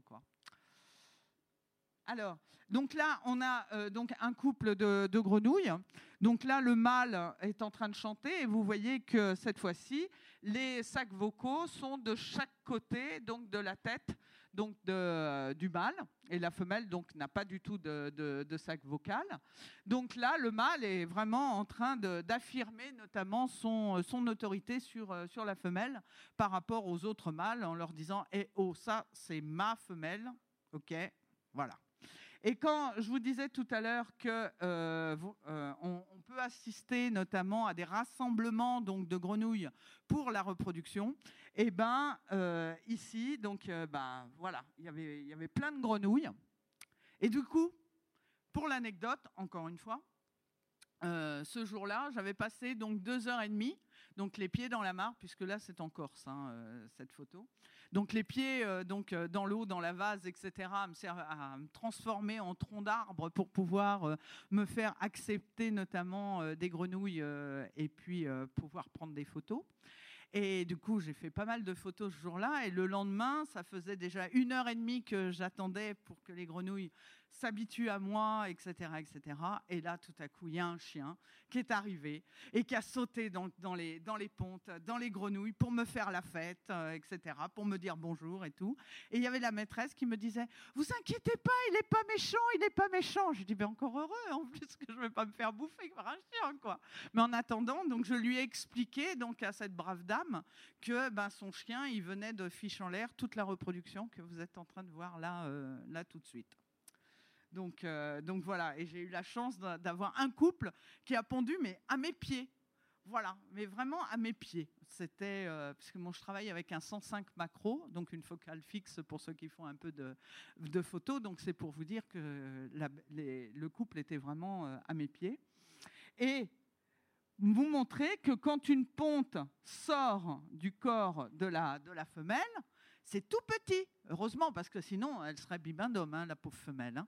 Et c'est après que ça va se gonfler d'eau et puis euh, remonter notamment à la surface. Alors oui, ça dépend des espèces. Donc euh, on peut avoir euh, des pontes chez les grenouilles vertes qui peuvent aller jusqu'à 2000, 2000 à peu près. Voilà. 2000 œufs. Donc ici, c'est pareil. Donc là, on a donc différentes euh, donc, euh, pontes, voilà, puisqu'elles se sont toutes réunies donc au même endroit donc pour, euh, pour se reproduire. Donc là, ce sont des pontes de, grenouilles vertes, donc de l'Essona. Et ça, c'est en Ile-de-France, par contre. Et alors, donc comment ça se passe au niveau de la ponte? Donc, comme je vous disais tout à l'heure, vous avez d'abord un œuf. Il a donc une partie noire, et une partie blanche. ok? Dès que la ponte elle est pondue, il va y avoir une rotation donc de l'œuf. C'est-à-dire que le pôle animal, donc le pôle noir, va s'orienter donc vers le soleil, donc pour récupérer donc ces fameux UV et aussi la chaleur. ok? Et donc c'est la raison pour laquelle quand un chien il saute là-dedans, et eh ben toute la rotation, euh, voilà, elle est, elle est fichue en l'air également, donc il ne faut pas y toucher aux œufs. Et là, donc l'œuf, il va donc se diviser, c'est ce que l'on appelle donc la division cellulaire. Donc d'abord, il se divise, on ne voit pas sur, euh, je suis désolée, mais bon, ça se divise en quatre puis euh, en 8, puis en 16, puis en 32, etc., etc., jusqu'à arriver notamment à un stade qu'on appelle euh, donc le, stade donc morula, donc qui ressemble notamment à une petite mûre. Et après, donc le, je dirais le, tétard donc va se, va se former. Et là, vous allez avoir donc notamment la tête, la tête qui est toujours orientée vers le soleil et la queue, voilà, qui euh, est toujours orientée donc vers le bas. Donc vous voyez, quand un chien il saute là-dedans, eh ben il fiche tout en l'air. C'est euh, outre le fait qu'il écrase tout, mais en plus de ça, il change complètement donc la rotation des, euh, et des œufs. Et puis donc les embryons vont d'abord sortir notamment de, de leur gang, et malgré cette éclosion, on va encore parler d'embryons. On parlera de tétard qu'à partir du moment où la bouche sera ouverte. ok? Et donc là, vous voyez donc une éclosion donc de, de. Et donc la partie blanche ici que vous voyez, eh ben, c'est le vitellus. C'est avec ça que le tétard donc, va se nourrir jusqu'à ce qu'il soit apte notamment à grignoter donc, la végétation. Donc voilà à quoi ressemble donc un, tétard donc de, crapaud. Donc vous voyez, il a d'abord donc des branchies. Et ces branchies vont, euh, vont non pas disparaître, mais vont être cachées donc sous un repli donc cutané. Donc on ne le voit plus, on ne les, on ne les voit plus. Mais l'animal continue à respirer avec, euh, avec des branchies. Donc comment ça se passe?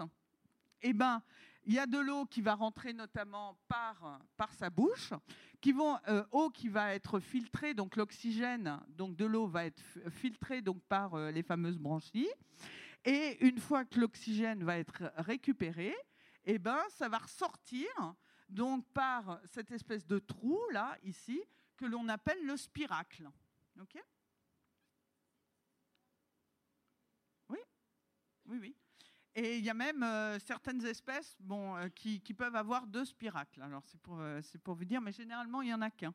Et d'ailleurs, au moment donc de la métamorphose, donc la métamorphose, c'est donc le passage donc du tétard qui respire avec des branchies donc, au, donc dans le milieu aquatique, donc passage au milieu terrestre, donc avec donc une respiration donc pulmonaire.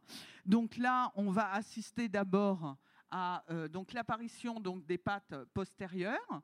La queue progressivement va se réduire, d'accord? Donc les, cellules sont réinvesties, si vous préférez, euh, par l'animal. Le, le, tétard, il, perd pas sa queue, hein. la queue, elle ne tombe pas, tout est réabsorbé. Et puis il va euh, donc sortir notamment sa première patte avant par le spiracle. Donc les deux pattes avant ne vont pas sortir en même temps. Vous allez d'abord avoir donc la, patte côté euh, spiracle, d'accord? Et du coup, l'animal là va respirer vraiment avec des poumons et avec la peau, hein, puisqu'il y a aussi une respiration cutanée qui est très importante chez, euh, chez les amphibiens. Et puis, ben, progressivement, donc euh, l'animal va donc se, transformer donc en petite en petite grenouillette et la queue va finir par disparaître complètement. Donc on est passé donc et ça cette étape là ça s'appelle le climax à partir du moment où les pattes euh, postérieures sont, euh, sont sorties. Donc voilà. Donc vous voyez euh, ici on a déjà la première patte donc qui est sortie par le spiracle et là donc on a une, une patte qui est en train notamment de, de sortir. Les tétards, à la base, euh, quand, ils, sortent euh, notamment de, l'œuf, vont d'abord se nourrir avec le vitellus. Et une fois qu'il n'y a plus de vitellus, ils vont utiliser notamment leur, euh, disque donc en forme de, râpe, donc pour aller gratouiller, râper notamment la végétation, parce que au tout début donc de leur vie, ils sont herbivores. Et plus ils vont grandir, et plus ils vont devenir carnivores en mangeant des daphnies, et notamment en mangeant des larves de moustiques. Donc n'hésitez pas à creuser une mare donc dans votre jardin parce que les amphibiens sont vraiment des mangeurs de moustiques. Et il vaut mieux une mare avec des amphibiens que notamment des, euh, des réceptacles euh, d'eau euh, pour, pour les plantes. Donc il vaut mieux avoir une mare. Les amphibiens, c'est vraiment des, des, prédateurs de moustiques, et notamment les têtards qui mangent, qui mangent les larves de moustiques. Alors, je vais boire un coup.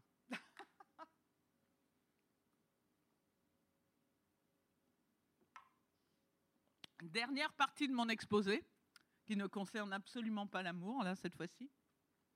Parce que, comme je vous disais tout à l'heure, tous les amphibiens de France sont protégés, qu'on n'a pas le droit donc de les toucher, qu'on n'a pas le droit de les ramasser, etc., etc., parce que ce sont des populations qui se cassent la figure.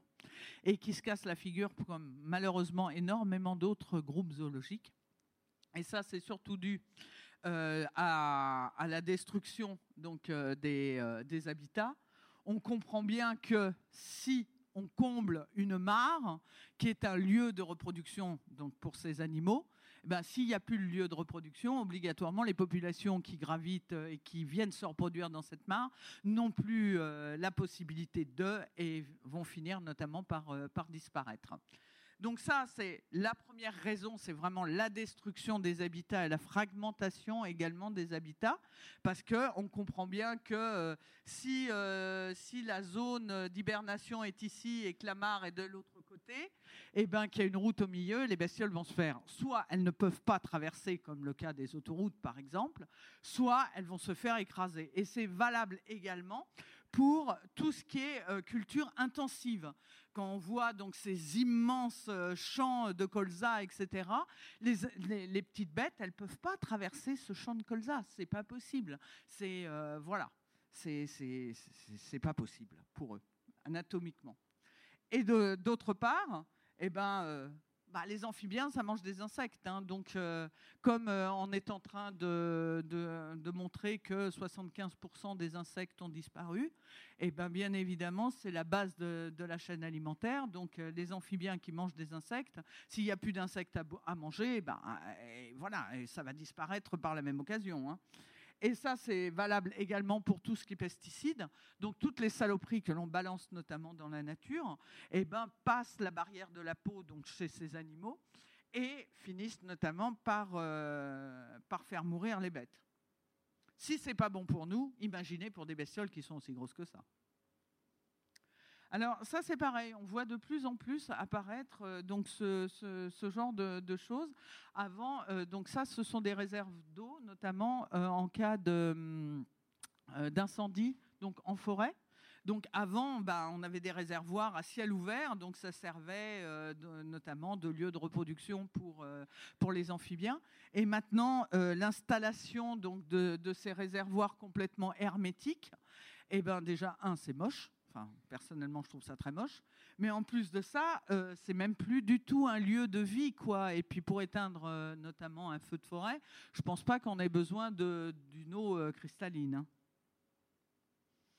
Les écrasements routiers, bon bah ça, vous en avez certainement déjà entendu parler. Donc, ce sont les animaux qui passent donc de, de, leur état, de leur zone de vie et d'hibernation donc qui traversent notamment les, routes pour, pour, pouvoir aller se reproduire donc de l'autre côté dans leur mare de, naissance, et, euh, et, notamment qui, euh, qui, se fait, euh, qui se font donc écraser donc par les voitures.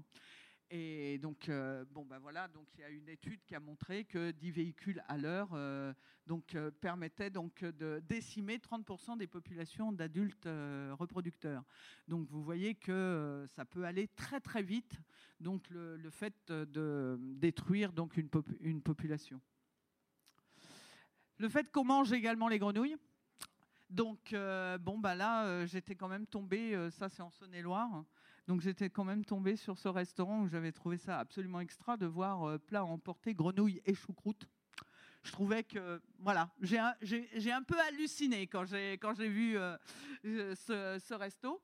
Alors, euh, personnellement, non, je ne mange pas de cuisses de grenouille, je ne mange pas mes congénères, ça, il en est hors de question.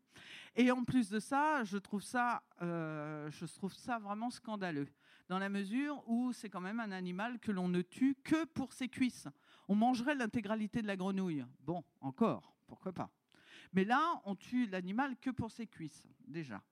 Donc, euh, et la plupart du temps, euh, comme euh, ben, le temps is money, comme on dit, donc du coup, on attrape les bêtes, on leur coupe les pattes vivantes et puis on les laisse mourir voilà, dans des conditions pas possibles.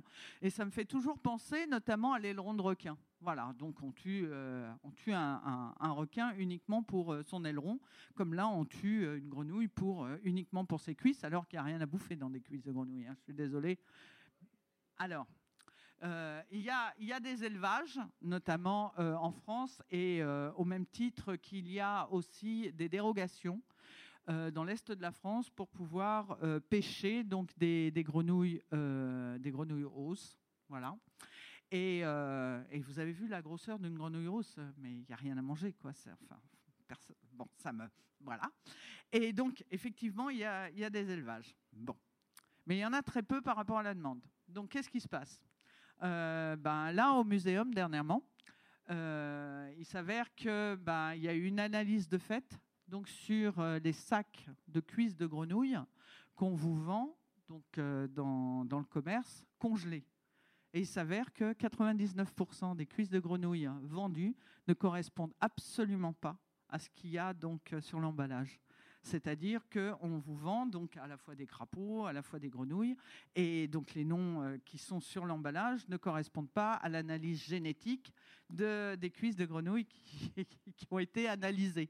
Donc ça, c'est la première chose. La deuxième chose, c'est que ce sont des grenouilles qui sont euh, issues d'Asie, Asie du Sud-Est, et qui ne viennent absolument pas d'élevage. Donc ce sont des animaux qui sont capturés dans la nature. ok? Donc, il s'avère que, comme je vous ai dit tout à l'heure, les grenouilles, ce sont de sacrés mangeurs de moustiques. Voilà. Et notamment en Asie, dans les pays tropicaux, le moustique, ça transmet des maladies. Et notamment, ça transmet le paludisme. Donc, ça veut dire que pour nos assiettes, eh ben, on est en train de défauner notamment une partie de l'Asie. Voilà. Et donc, du coup, ça augmente, par conséquent, notamment les populations de moustiques. Donc, la transmission de maladies par, euh, par les moustiques. Tout ça pour de l'ail et des fines herbes. C'est voilà. Maintenant, vous faites ce que vous voulez, mais moi, je ne mangerai pas de cuisse de grenouille. Le réchauffement climatique, et surtout là en ce moment, c'est vraiment une catastrophe. Mais quand je dis une catastrophe, euh, voilà, il n'y a pas d'eau dans les mares. Et donc, du coup, la reproduction cette année, elle est foutue parce que ben, déjà les, les, larves de salamandre qui ont été déposées au mois de, au mois de janvier, eh ben, il n'y a plus d'eau dans les ornières, donc toutes les larves, elles sont mortes euh, sèches. Toutes les pontes aussi, euh, voilà, c'est fichu. Et même au niveau donc, des, euh, des populations de, de, crapauds, cette année, par exemple, un meudon, qui est vraiment une très très grosse population, c'est une des plus grosses populations, euh, notamment euh, d'Île-de-France. Et eh ben cette année, ils ont comptabilisé même pas la moitié donc des crapauds qui sont venus notamment euh, sur le site de Ponte pour pouvoir se reproduire. Et pourtant, c'est un étang où il y a toujours de, l'eau. Pourquoi? Parce que c'est trop sec. Donc du coup, ben, la reproduction, elle ne se fera pas cette année. Donc les, je dirais, les femelles vont réutiliser, euh, voilà, euh, tout ça, ça va être réinvesti par l'organisme des, femelles. Hein, mais la reproduction, elle est, elle est chlasse notamment pour, euh, pour cette année. Et si ça continue comme ça, eh ben, je vous laisse euh, imaginer euh, l'impact voilà, sur, sur les populations d'amphibiens. Et quand il y a trop d'eau, c'est pas bon non plus. Parce que bah, les, les, les, amphibiens, à la place d'aller à la mare principale, bah, vont trouver des trous d'eau et puis vont pondre dans les trous d'eau et ça va être les premiers à s'assécher. Donc du coup, les pontes, elles vont, elles vont pas survivre non plus. Donc trop d'eau ou pas d'eau, c'est pas, pas bon.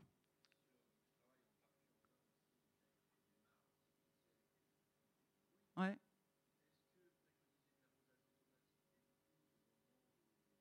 bah, S'il n'y a pas de saloperie dans vos pelouses. Parce que si, vous mettez des pesticides et que vous arrosez, après, tous les pesticides, ils arrivent dans la mare. Par contre, ce que je préconise, et ça avec un, grand, P, c'est ne mettez pas de poisson. Je vais, arriver à ça dans, dans deux petites minutes. Parce que. D'accord. Mhm. Alors, bah, de toute façon, euh, les amphibiens, ça aime l'eau. Hein. Donc, euh, voilà. Surtout là en ce moment, c'est une cata, quoi. C'est. Ouais. Mhm. Ouais.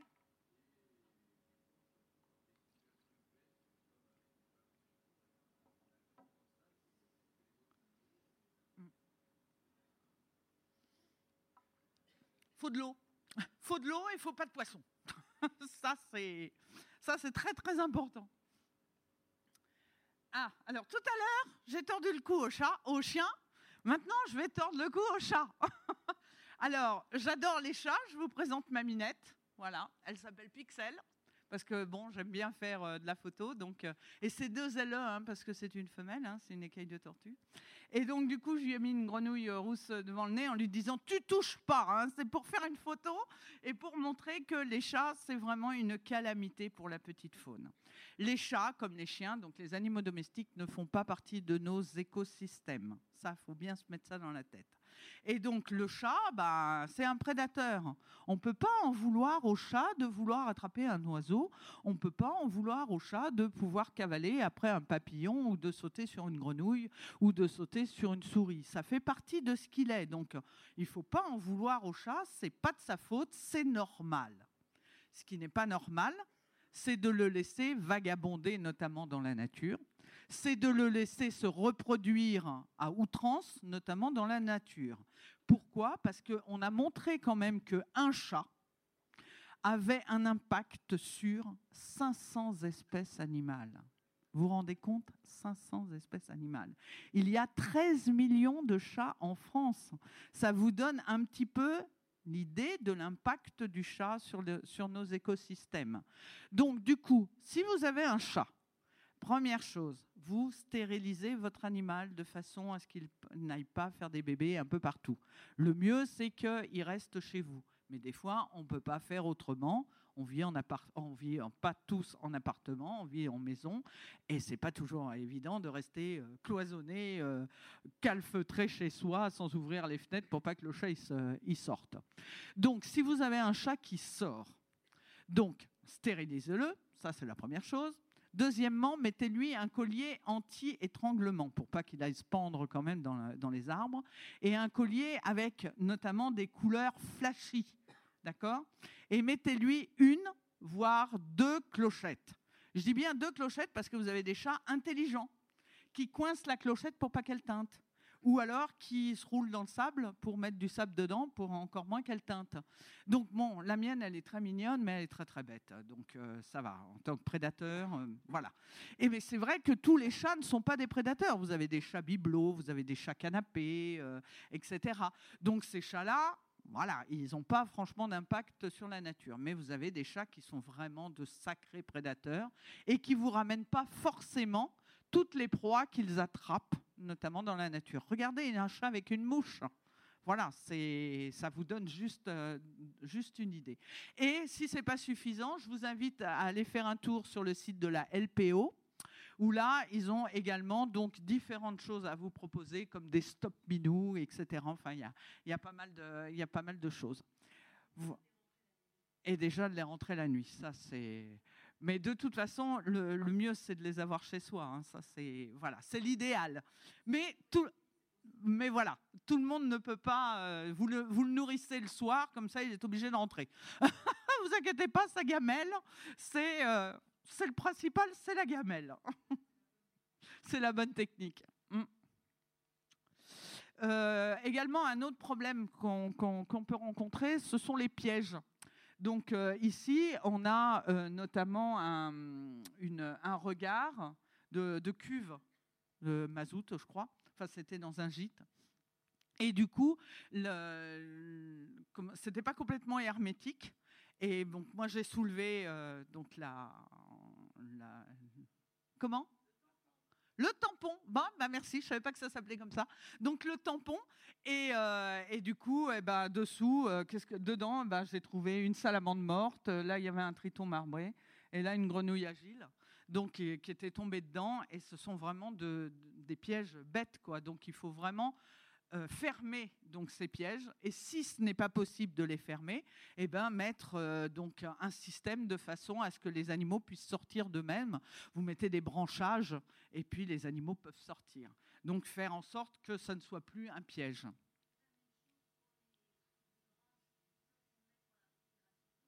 Oui, voilà, vous mettez. Euh, donc, y a, ben, je, vais le montrer après, différentes petites choses. Alors ça, je ne peux pas m'empêcher de ne pas montrer ça parce que je trouve ça mais vraiment euh, scandaleux. Ce sont les Chinois qui font ça. Et ils mettent des animaux vivants donc dans, voilà, dans, une sorte de liquide, et ils vous vendent ça comme, comme étant donc un, bijou vivant qui finit par mourir, et puis une fois qu'il est mort, bah, c'est pas grave, vous en achetez un autre. Voilà, donc vous avez des tortues, vous avez des, des tritons qui, qui sont vendus en tant que bijoux vivants. Voilà, je ne ferai pas d'autres commentaires parce que ça me... Oh.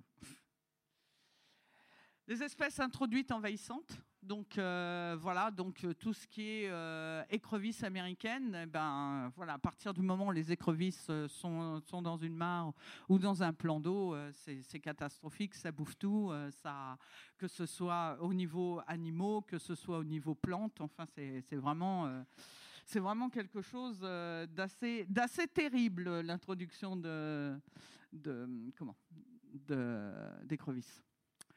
Les poissons rouges. Pardon? Ah, ben les oiseaux.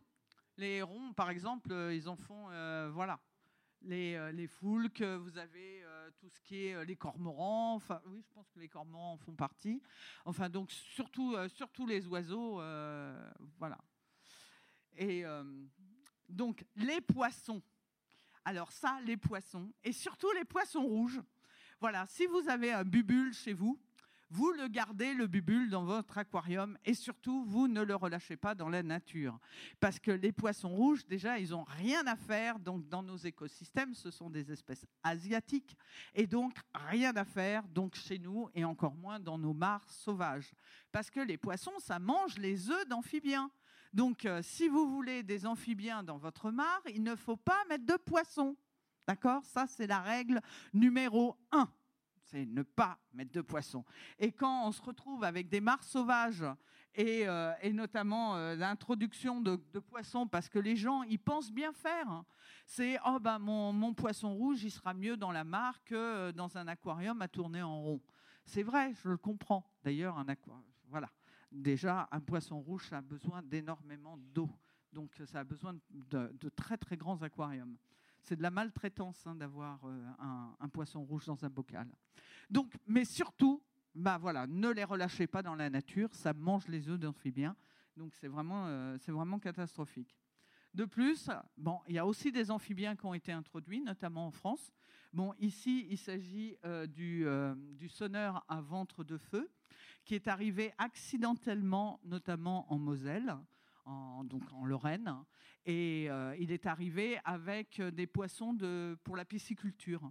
Et donc, c'était des poissons qui arrivaient de l'ex-Yougoslavie. Et donc, du coup, avec les alvins, ben, il devait y avoir des têtards, il devait y avoir des œufs, etc. Et tout ça, c'est arrivé donc, dans, des, euh, dans des bassins de pisciculture. Et donc ce, petit anour, eh ben, il se plaît très très très bien. Et donc du coup, la population se porte à merveille. Sauf que pas très très loin de là, il y a aussi une population de sonneurs à ventre jaune. Et donc du coup, on craint euh, l'hybridation.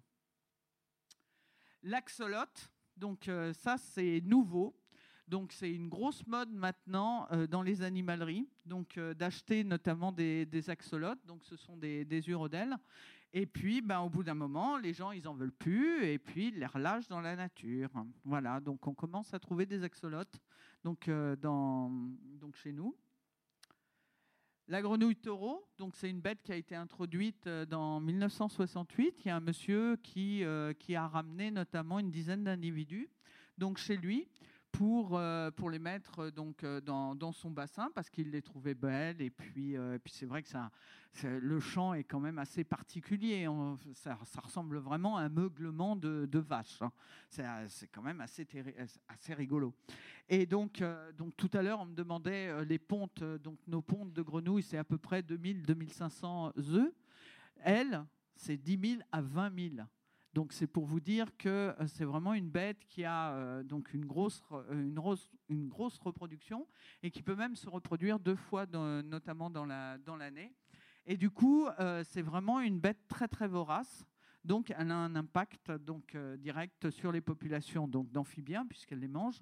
Mais on a également trouvé donc des des écrevisses. D'ailleurs, elle mange des écrevisses. Elle mange aussi, si elle arrive à l'attraper, euh, chauve-souris. Euh, elle peut aussi manger donc les bébés oiseaux, les bébés foulques. Elle mange aussi des hum, couleuvres à collier. Enfin bon, euh, ça mange vraiment tout. Et, c'est vrai que c'est tellement vorace que quand ça attrape notamment une proie, ça attrape une partie du substrat. Donc dans les résidus stomacaux, on peut trouver des cailloux et on peut trouver également donc de l'herbe et, euh, et de la terre, pour vous dire que c'est vraiment une bête vorace. Eh ben, vous faites rien parce que vous n'avez pas les autorisations pour les tuer. Voilà. Et puis personnellement, moi, je suis pas une tueuse de grenouilles, donc euh, voilà, c'est un vaste débat. On pourra en parler tout à l'heure.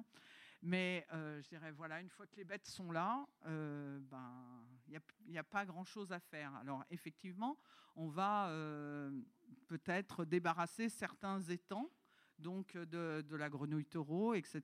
C'est vrai. Surtout quand on a un life qui s'appelle le CROA. Voilà, donc on a de l'argent pour payer des gens pour pouvoir éradiquer notamment la grenouille taureau donc dans certains étangs. OK. Mais quand il n'y aura plus d'argent, qu'est-ce qui va se passer? La grenouille taureau va revenir. Donc tout ça, c'est un, un grand renfort d'argent.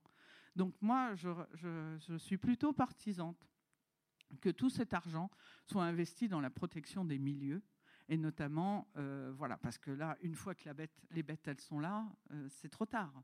Je dirais, il faut déjà faire euh, utiliser cet argent pour éviter que on ramène encore des bêtes dans la nature. Donc il y, a, vraiment un travail de sensibilisation à faire auprès du public, surtout quand on achète des, animaux exotiques qu'on appelle maintenant des Nike, parce que euh, ce qu'on retrouve avec les, amphibiens, on retrouve ça avec les serpents. Donc euh, on a des serpents qui sont relâchés dans la nature, on a des tortues qui sont relâchées dans la nature, et je ne parle pas des tortues de Floride, je parle de grosses, grosses tortues qu'on appelle Chelydra serpentina, voilà, qui se retrouvent maintenant dans la nature et qui maintenant se reproduisent en France. Et c'est des tortues qui pèsent 50 kilos. Donc, euh, vous voyez, donc je pense qu'il y a vraiment un travail à faire à, ce- à- à ce niveau-là. Bon, donc euh, la régulation des espèces introduites envahissantes, c'est un vaste débat. Et oui. Alors, il n'y a pas de grenouille taureau euh, en, Ile-de-France, donc euh, en tous les cas, elle n'a pas été trouvée jusqu'à présent. Donc, euh, c'est surtout en Aquitaine, en Sologne. Apparemment, je crois qu'il y a eu des populations qui ont été trouvées dans le Nord, Pas-de-Calais, si je ne dis pas de bêtises. Mais c'est surtout en Aquitaine. Voilà, c'est vraiment. D'ailleurs, le noyau, le noyau dur, il, arrive de là, quoi. Euh, il y a une autre bête aussi qui a été introduite. Et alors là, mais vraiment, mais bêtement, mais plus bête que ça, tu meurs. Enfin, franchement, c'est euh, notamment c'est le xénope du Cap. Donc le xénope du Cap, c'est un animal qui vient d'Afrique, d'accord? Et, euh, et donc c'est un animal de laboratoire.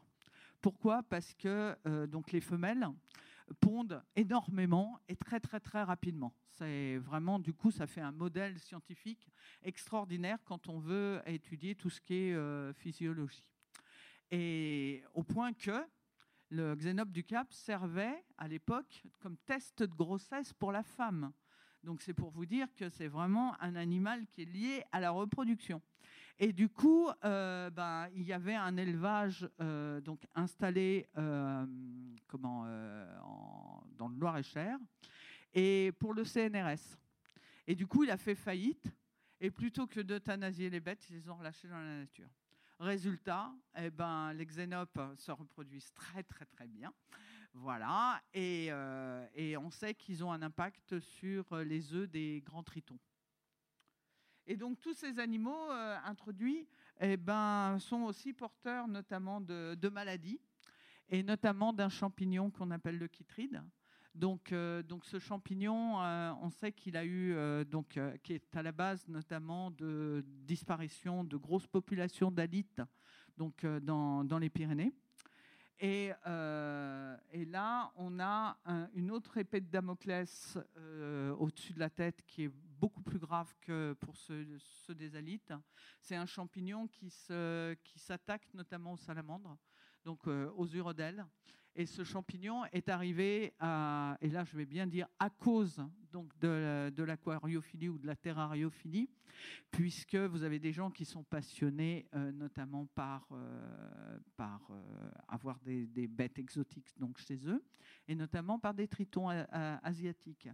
Et du coup, donc ces tritons asiatiques, ben, l'eau s'est retrouvée notamment dans, dans la nature. Et il s'avère que 99% des populations de salamandres hollandaises ont disparu à cause de ce chytride qui s'est retrouvé dans la nature. Actuellement, c'est en train de décimer donc, des populations en Belgique et c'est à 10 km de la frontière française. Donc je peux vous dire qu'on a une sacrée épée de Damoclès au-dessus de la tête. Alors, pour pouvoir, donc voilà, euh, donc les synopses, donc les, fameux tritons euh, qui seraient notamment à la base, donc de, qui seraient donc porteurs sains, notamment de, de, ces champignons, de ce chytride. Et alors, donc, du coup, nous, surtout nous, euh, qui, qui, sommes tout le temps dans la nature avec des bottes, avec des troubleaux, etc., nous sommes les premiers principaux à pouvoir déplacer notamment donc ces euh, champignons parce qu'on va passer d'une mare à une autre ou d'un secteur à un autre ou d'un département euh, notamment à un autre.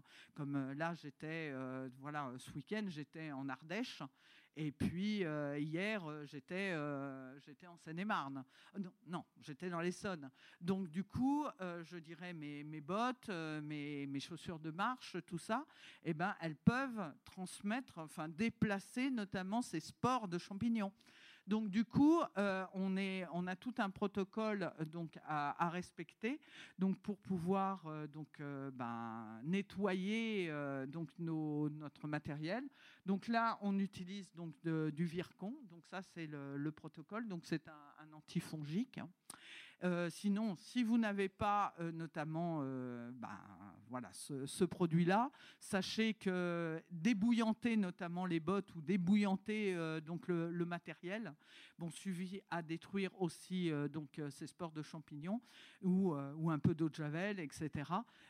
Voilà. Donc, mais il faut vraiment être hyper rigoureux sur, sur le matériel. Maintenant, les oiseaux, ça déplace aussi les champignons et voilà. Alors, euh, pour les, écrasements, donc euh, il y a des solutions hein, qui existent. Notamment, on va installer euh, donc des, barrières temporaires, donc comme là. Donc, on installe donc avant la, période de reproduction donc des bâches que l'on enterre. Et puis, donc le, long de, ces bâches, eh ben, on enterre des seaux. Donc ça veut dire que l'amphibien qui arrive ici, il est coincé notamment par la bâche, donc il va l'allonger et poum, il va tomber donc dans les seaux. Et, ça, et donc du coup, eh ben, tous les jours, eh ben, il y a des gens qui se lèvent le matin pour aller ramasser donc les animaux qui sont tombés dans les seaux, ils les comptent, ils regardent si ce sont des mâles, des femelles, de quelle espèce il s'agit, et hop, ils les font traverser la route. Voilà si j'y arrive. Et donc, du coup, eh ben, ils les font traverser la route. Et une fois qu'ils ont fini par se reproduire, eh ben, pour revenir, c'est la même chose. Parce qu'il y a l'aller il y a aussi le retour. Donc, merci à eux. Et puis, ben, si la ville a de l'argent, eh ben, le, voilà, eh ben, le, même système est utilisé, sauf que ben, c'est un système donc, en dur, donc c'est fixe. Donc, euh, même système. Donc, euh, l'animal, euh, il arrive, il est coincé ici, il va longer et hop, il est entraîné donc vers, vers une descente que je trouve un peu raide, mais bon. Et, et du coup, et l'animal va passer, pardon, donc sous, sous la route. Et puis, pour revenir, eh ben, c'est pareil, il est toujours coincé. Donc, hop, il est ramené donc pour passer donc dans, dans, le tunnel. Voilà. Donc vous avez le, le crapodrome, donc qui est le temporaire, et le crapauduc, donc qui est fixe. Et ça fait aussi le bonheur de certains hérons qui ont trouvé le truc et qui se mettent ici, voilà, et qui attendent hôtel-restaurant. Et après, bon, bah, comme je vous disais, vous avez différentes techniques pour éviter que les animaux se noient, euh, notamment là pour, euh, pour les salamandres. Donc, on installe donc un petit grillage qui leur permet notamment de, de sortir de la fontaine où elles pourraient se, noyer. Ou alors, donc voilà, des, remontées comme ça pour que la petite faune puisse euh, donc remonter, parce que là, ce sont de vrais pièges. Ou alors, quand on n'a pas de fric, eh ben, on met des branches voilà, c'est gratuit et ça permet notamment de, sauver des animaux. Et puis, ben, je reste absolument persuadée que c'est par le changement des mentalités qu'on euh, arrivera à faire évoluer notamment les choses. Et donc, euh, et là, je dirais, le changement des mentalités commence euh, ben, très tôt. Je dirais par l'éducation donc à, la nature avec nos enfants, au même titre qu'on leur apprend à se laver les mains normalement avant de passer à table.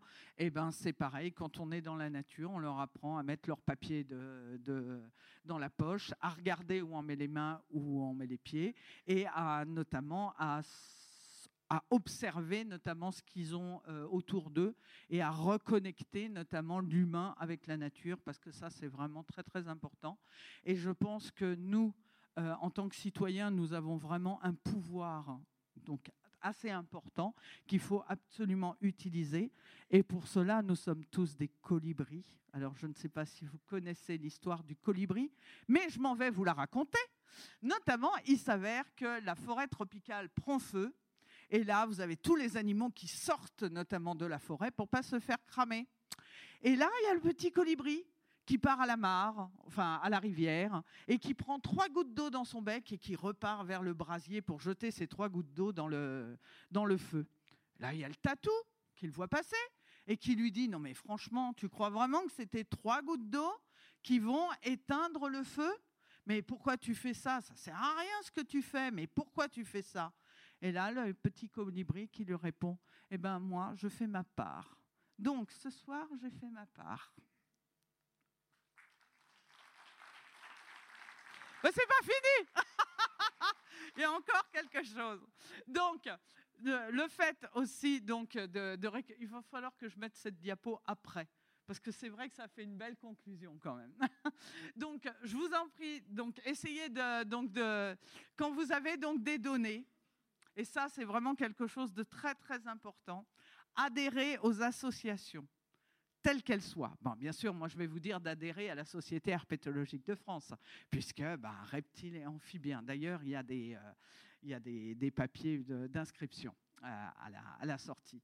Et puis donc adhérer donc aux associations, ça leur donne du pouvoir et ça leur donne également de l'argent puisque c'est quand même le der de la guerre, qu'on le veuille ou non.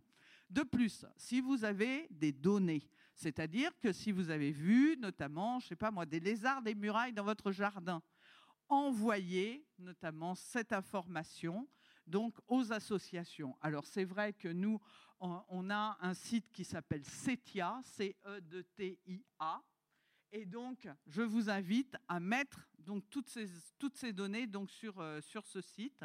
Et surtout, et là je vais vraiment insister, surtout sur les espèces communes. Parce que c'est vrai qu'on va nous faire remonter notamment, ah j'ai vu une vipère péliade à tel endroit, etc. Ou j'ai vu un lézard des souches euh, à tel endroit. Super, j'ai rien contre. Mais du coup, quand on veut établir la liste rouge, notamment des espèces en Ile-de-France, on se retrouve ah tiens, c'est marrant, là, il n'y a pas de lézard des murailles à cet endroit-là, mais pourtant, c'est quand même une espèce hyper commune. Et ça, les ornithologues, ils ont le même cas avec des régions où il n'y a pas un seul merle. Pourquoi? Parce que les gens ne pensent pas à envoyer notamment des données d'animaux communs. Donc, s'il vous plaît, renvoyez donc vos données aux associations, parce qu'une fois que les associations les ont, elles les renvoient notamment au muséum dans mon service, puisque j'appartiens au service du patrimoine naturel. Et là, mes collègues donc vont travailler sur, euh, aussi sur les listes rouges, mais également donc sur les atlas. Donc, euh, donc voilà, on a donc sorti l'atlas des reptiles et des amphibiens de France grâce à toutes les données que les associations nous ont euh, donc envoyées. Et puis, bah, voilà, si vous êtes intéressé notamment par la faune donc, de, de, France, eh ben, je vous invite voilà, à regarder mes livres, puisque le premier livre que j'ai fait, c'était sur euh, Dans la peau des serpents de France. Bon, il est épuisé, mais il va être réédité. Et euh, parce que j'en avais marre de voir toujours des beaux livres avec le cobra, l'anaconda, le crotal, etc. Et rien sur nos bestioles à nous, quoi. C'est franchement toujours l'exotisme qui prime, ça, ça m'agaçait. Et du coup, bah, avec Kwae, on a lancé donc la première euh, collection de beaux livres donc sur euh, les espèces françaises. Donc vous avez donc dans la peau des serpents de France qui va ressortir, Grenouille, crapaud et compagnie donc qui est sorti. J'en ai, j'en ai aujourd'hui en dédicace. Vous avez les, lézards de France donc, que j'ai sorti donc, l'année dernière, euh, donc en octobre 2018. Et là, je suis en train d'écrire les salamandres, les tritons et compagnie. Et je viens de sortir également un, nouveau livre là, donc euh, fin février, qui s'appelle 50 idées fausses sur les serpents, parce qu'encore une fois, j'en avais marre d'entendre que des bêtises sur ces animaux, donc je me suis amusée à tordre le cou à toutes ces bêtises et à rétablir notamment euh, une vérité scientifique. Voilà. Eh ben, ça veut plus. Donc, euh, voilà. Et là, cette fois-ci, c'est fini. Merci beaucoup.